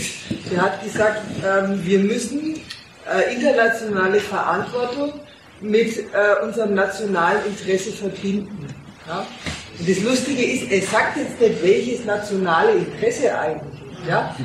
Also das, das, das sagt er gar nicht, sondern man hört raus, das Internationale, ja, also eigentlich das, was die Merkel, wollte ja auch sagen, das, was die Merkel betont, und das Nationale, also das Wir, ja, also gerade dadurch, dass er nichts weiter dazu sagt, merkt man, ähm, was er sagt, worauf er Wert legt, ja, dass das Wir sind, ja, und dass, dass das Wir irgendwie bewahrt werden muss, ja? das Unsrige. Ja, diese Differenz ich eigentlich überhaupt nicht, weil die Marke sagt ja nicht, das Wir löst sich auf, sondern die definiert einfach das Wir anders und sagt, wir sind Kosmopoliten und Humanisten oder so. Äh, das ist eine andere Sorte, deutsche Identität auszudrücken. Also ich verteile sie nicht so, dass der eine auf der deutschen Identität besteht die Merkel nicht. Ja, das ist halt bei der Merkel-Seite schon ein Beharren auf einer Identität, aber die doch mehr in die Richtung geht unserer Werte. Und wenn man auf dem Standpunkt steht, es sind unsere Werte, es ist unsere Verfassung, es ist unsere Demokratie, es ist unsere Humanität, dann kann sich doch jeder darunter einreihen, der sich dazu bekennt. Also das ist offen und verabschiedet sich von jedem Anklang an, äh, das sind die Deutschen mit ihren blauen Augen und ihren braunen Haaren. Das ist schon länger vorbei. Längst vorbei ist auch nicht da und dass man sagt, äh, die, die Identität der Deutschen äh, äh, charakterisiert sich durch die Werte, die wir alle hochhalten oder auch nur sagt, äh, und die besteht darin, dass wir die Wurzeln, die wir haben, äh, das ist so viel gesprungen, die eine sagt den anderen. Na, na, na. Das, das ist schon richtig. Es sind zwei Versionen deutscher Identität. Und genau die liegen im Streit. Man kann ja nicht sagen, man kann nicht sagen äh, die, äh, also das war der richtige Einwand, ja. Man kann nicht sagen, Seehofer steht auf dem Standpunkt deutscher Identität und Merkel auf irgendeinem anderen. Nein, sie definieren, wie der Deutsche und Deutschland sich korrekt aufzufassen haben in dieser Welt, in der heutigen Lage und als das, was wir heute also sind. Und da findet der Streit statt, auf der idiotischen Ebene findet der Streit statt. Wie müssen wir uns richtig definieren? Und der Streit, den erleben wir gerade. Und unter dem her findet die ganze Veränderung der Republik statt. Also äh, insofern ist ähm, ja, man muss auch mal anders so sagen, wie soll es denn sonst gehen in einem Land, das aus der Ideologie rauslebt? Deshalb machen die das Land aus der Ideologie raus. Die machen ihr Politik. Ja? Naja, gut, dann sagen wir ja, Das war ja vorhin auch der Argument. Vielleicht korrigiere ich die Formulierung. In, in ein Land, in dem die Anhänglichkeit der Menschen zur Politik immer nur immer über Ideologie läuft.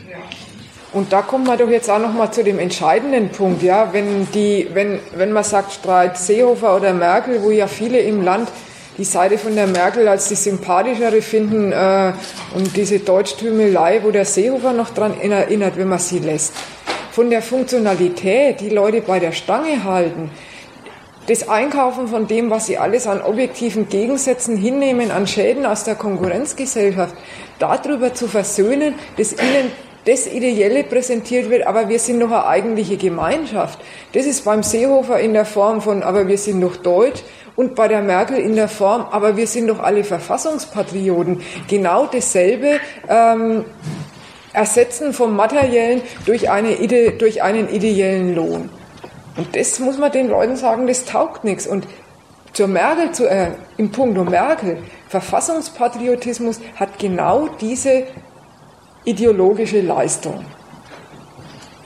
Und deshalb ist er genauso falsch und genauso schlecht wie das, was der Seehofer treibt. Ich weiß nicht, ob das zu viel stellen weil ich finde das erstmal. Die Elemente des Streits sich zu erklären aus, ähm, da gibt es verschiedene Linien, wie man mit dem Volk übereinskommt. Ähm, das scheint mir so seltsam. Also irgendwie meine ich doch, dass der, dass der ähm, das Bedenken hat, ähm, ob das so der Weg ist, den Deutschland demnächst nehmen sollte. Und da hat er alle möglichen Anzeichen. Und warte nur, bis die, ob das, wenn, wenn wirklich die Stimmung von der Sie ja immer reden, sie könnte umspringen, sie alle Ausländer und alle Syrer, was eh schon gemacht wird, mit Islamisten äh, identifizieren, die uns morgen an den Kragen gehen, ähm, was, wie, wie, der dann Zulauf kriegt. Wer? Jetzt. Aber was, was an deiner Sache nicht so wirklich stimmt, meines Erachtens, das ist das, dass du so tust, als hätte er wirklich eine andere Staatsphilosophen anzubieten. Das hat er doch gar nicht, wenn er sagt, dabei, also bei diesen ganzen Integrationsbemühungen müssen wir eine Obergrenze einhalten. Dann ist es doch wirklich, äh, und so sucht er sich natürlich, äh, Wähler zuzuordnen, indem er sagt, er ist derjenige, der darauf achtet, äh, dass die Privilegien der wirklichen Einheimischen, der Deutschen, dabei nicht völlig äh, auf den Hund kommen. bei dieser Integration der Ausländer. Es ist nicht in dem Sinne eine andere Staatsräson, der bietet was völlig anderes Ja, aber es ist ja auch den Nicht Unterschied für Abschottung oder so. Ähm, dass die Gefahr, dass die Souveränität der Nation in Gefahr ist. Das was in Gefahr ist? Maria, verstehe ich dich jetzt richtig, dass du sagen willst, wenn der Seehofer aber betont, das Problem ist Souveränitätsverlust, dann muss es dem um was Materielleres von der Staatsräson her gehen, als nur um das, dass man das Volk bei der Stange hält. Aber wenn jetzt, man kann sich doch auch mal so rum überreden, wenn der Seehofer davon redet, da droht, äh, droht der Souveränitätsverlust, stimmt denn das eigentlich praktisch? Praktisch nach der Seite, droht denn da ein Umkippen in der Volksstimmung, droht denn da ein Umkippen von der Wirtschaftsweise, droht da in irgendeiner Art und Weise eine Bedrohung von den staatlichen, ökonomischen und politischen Prinzipien. Das stimmt doch nicht. Die tun die Ausländer reinlassen, sie vertüten sie, tun sie rechtlich betreuen. Äh, das macht ein bisschen Kosten. Und deshalb meine ich, muss diese Sache mit dem, die Souveränität angegriffen auf einer prinzipielleren Ebene liegen, die sowas heißt wie, aber das dürfen wir uns doch nicht bieten lassen, dass wir nicht, dass an der Grenze Leute reinkommen, die wir nicht jeden extra sortiert und eingeladen haben. Das ist was anderes als die Vorstellung, hier kommt was tatsächlich praktisch und materiell in Unordnung. Das ist eine Sache von, da droht Schaden unserem Herrn im Hausstandpunkt. Aber nicht dem, dass wir wirklich der Herr im Haus sind sondern dass dieses Bild äh, von uns und wo schwer drauf ankommt, vors Volk und wo auch der Staat schwer, schwer Wert drauf legt, dass das beschädigt wird. Mir fällt noch eine Sache ein als Nachtrag. Insofern hat die, hat die linke Bewegung, für Ausländer zu sein, auch ein bisschen einen Bedeutungswandel erlebt. Vor ich weiß gar nicht wie viele Jahre, ja, schon ziemlich viel, war das ein Standpunkt gegen den Nationalismus. Da war gegen Ausländersein Nationalismus und gegen den Nationalismus sein war, wir sind doch nicht engstirnig deutsch.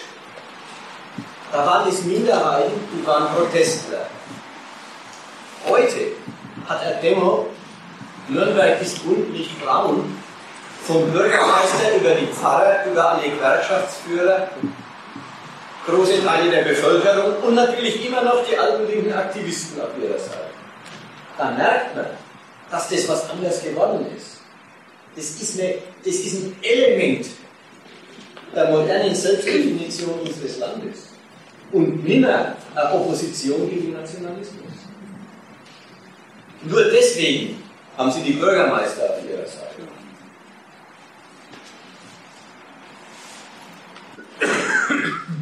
Merkt man dann, ist es das Bewusstsein, das halt zu einer globalisierten Nation, zu einer Weltmacht gehört, die Verantwortung für die ganze Welt ist gleich Macht auf die ganze Welt ausübt, Verantwortung, sagt sie, für die ganze Welt mit übernimmt.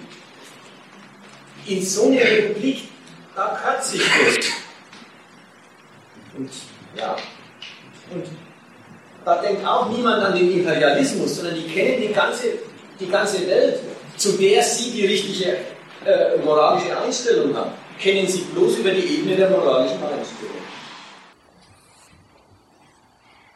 Ich hätte auch noch einen Gedanken, äh, den wollte ich jetzt zu Maria sagen. Ich, ich lebe aber noch vorne, so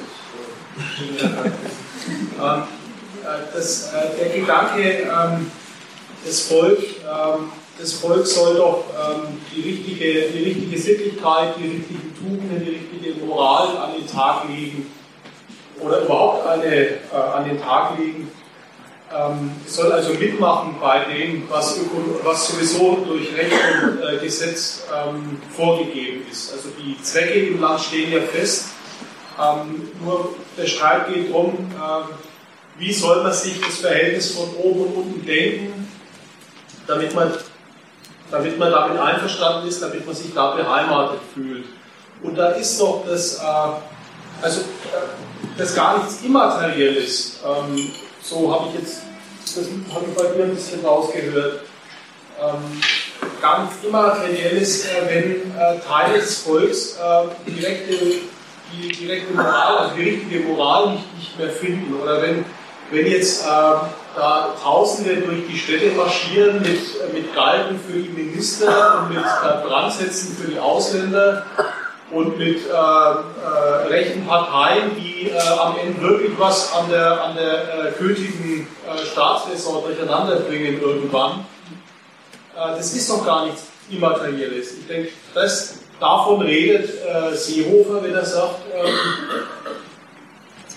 ähm, die besorgten, den besorgten Bürgern muss man, und damit meint er halt diese äh, marschierende Mannschaft, und auch Teile aus seiner Partei und Teile aus der CDU, denen muss man, äh, denen muss man ähm, Gehör äh, widmen. Also das muss man irgendwie berücksichtigen, was da an, an fundamentaler Kritik, und die meinen das ja wirklich ernst, die Leute, aufflammt.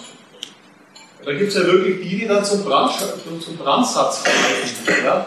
Und äh, da darf man nicht meinen, das wäre jetzt ein, bloß ein Streit, eine Ideologie, ein Nationalismus gegen eine andere Variante des Nationalismus, sondern davon hängt ja auch was ab, nämlich Ruhe und Frieden und dann, dass die Dinge ihren Weg gehen, wie sie von oben vorgesehen sind und dass nichts äh, ökonomisch oder der Zivilgesellschaft beschädigt wird, diese, diese nützlich äh, brauchbar ist. Meinst du sozialen, sogenannten sozialen Frieden, da fasst sich das ja, also Okay. Ich habe hab, hab beim letzten Mal was gefragt, wie, da muss noch was Substanzielleres da sein beim Seehofer, wie bloß habt die bessere. Das hat er nicht gerade gesagt. Ja, achso, dann sind wir uns jetzt einig. Ja, er weiß nicht.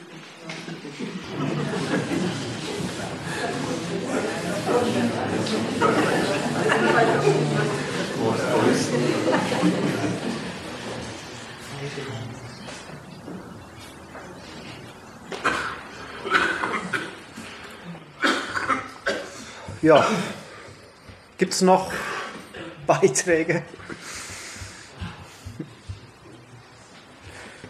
Dann kündige ich mal den nächsten Termin an.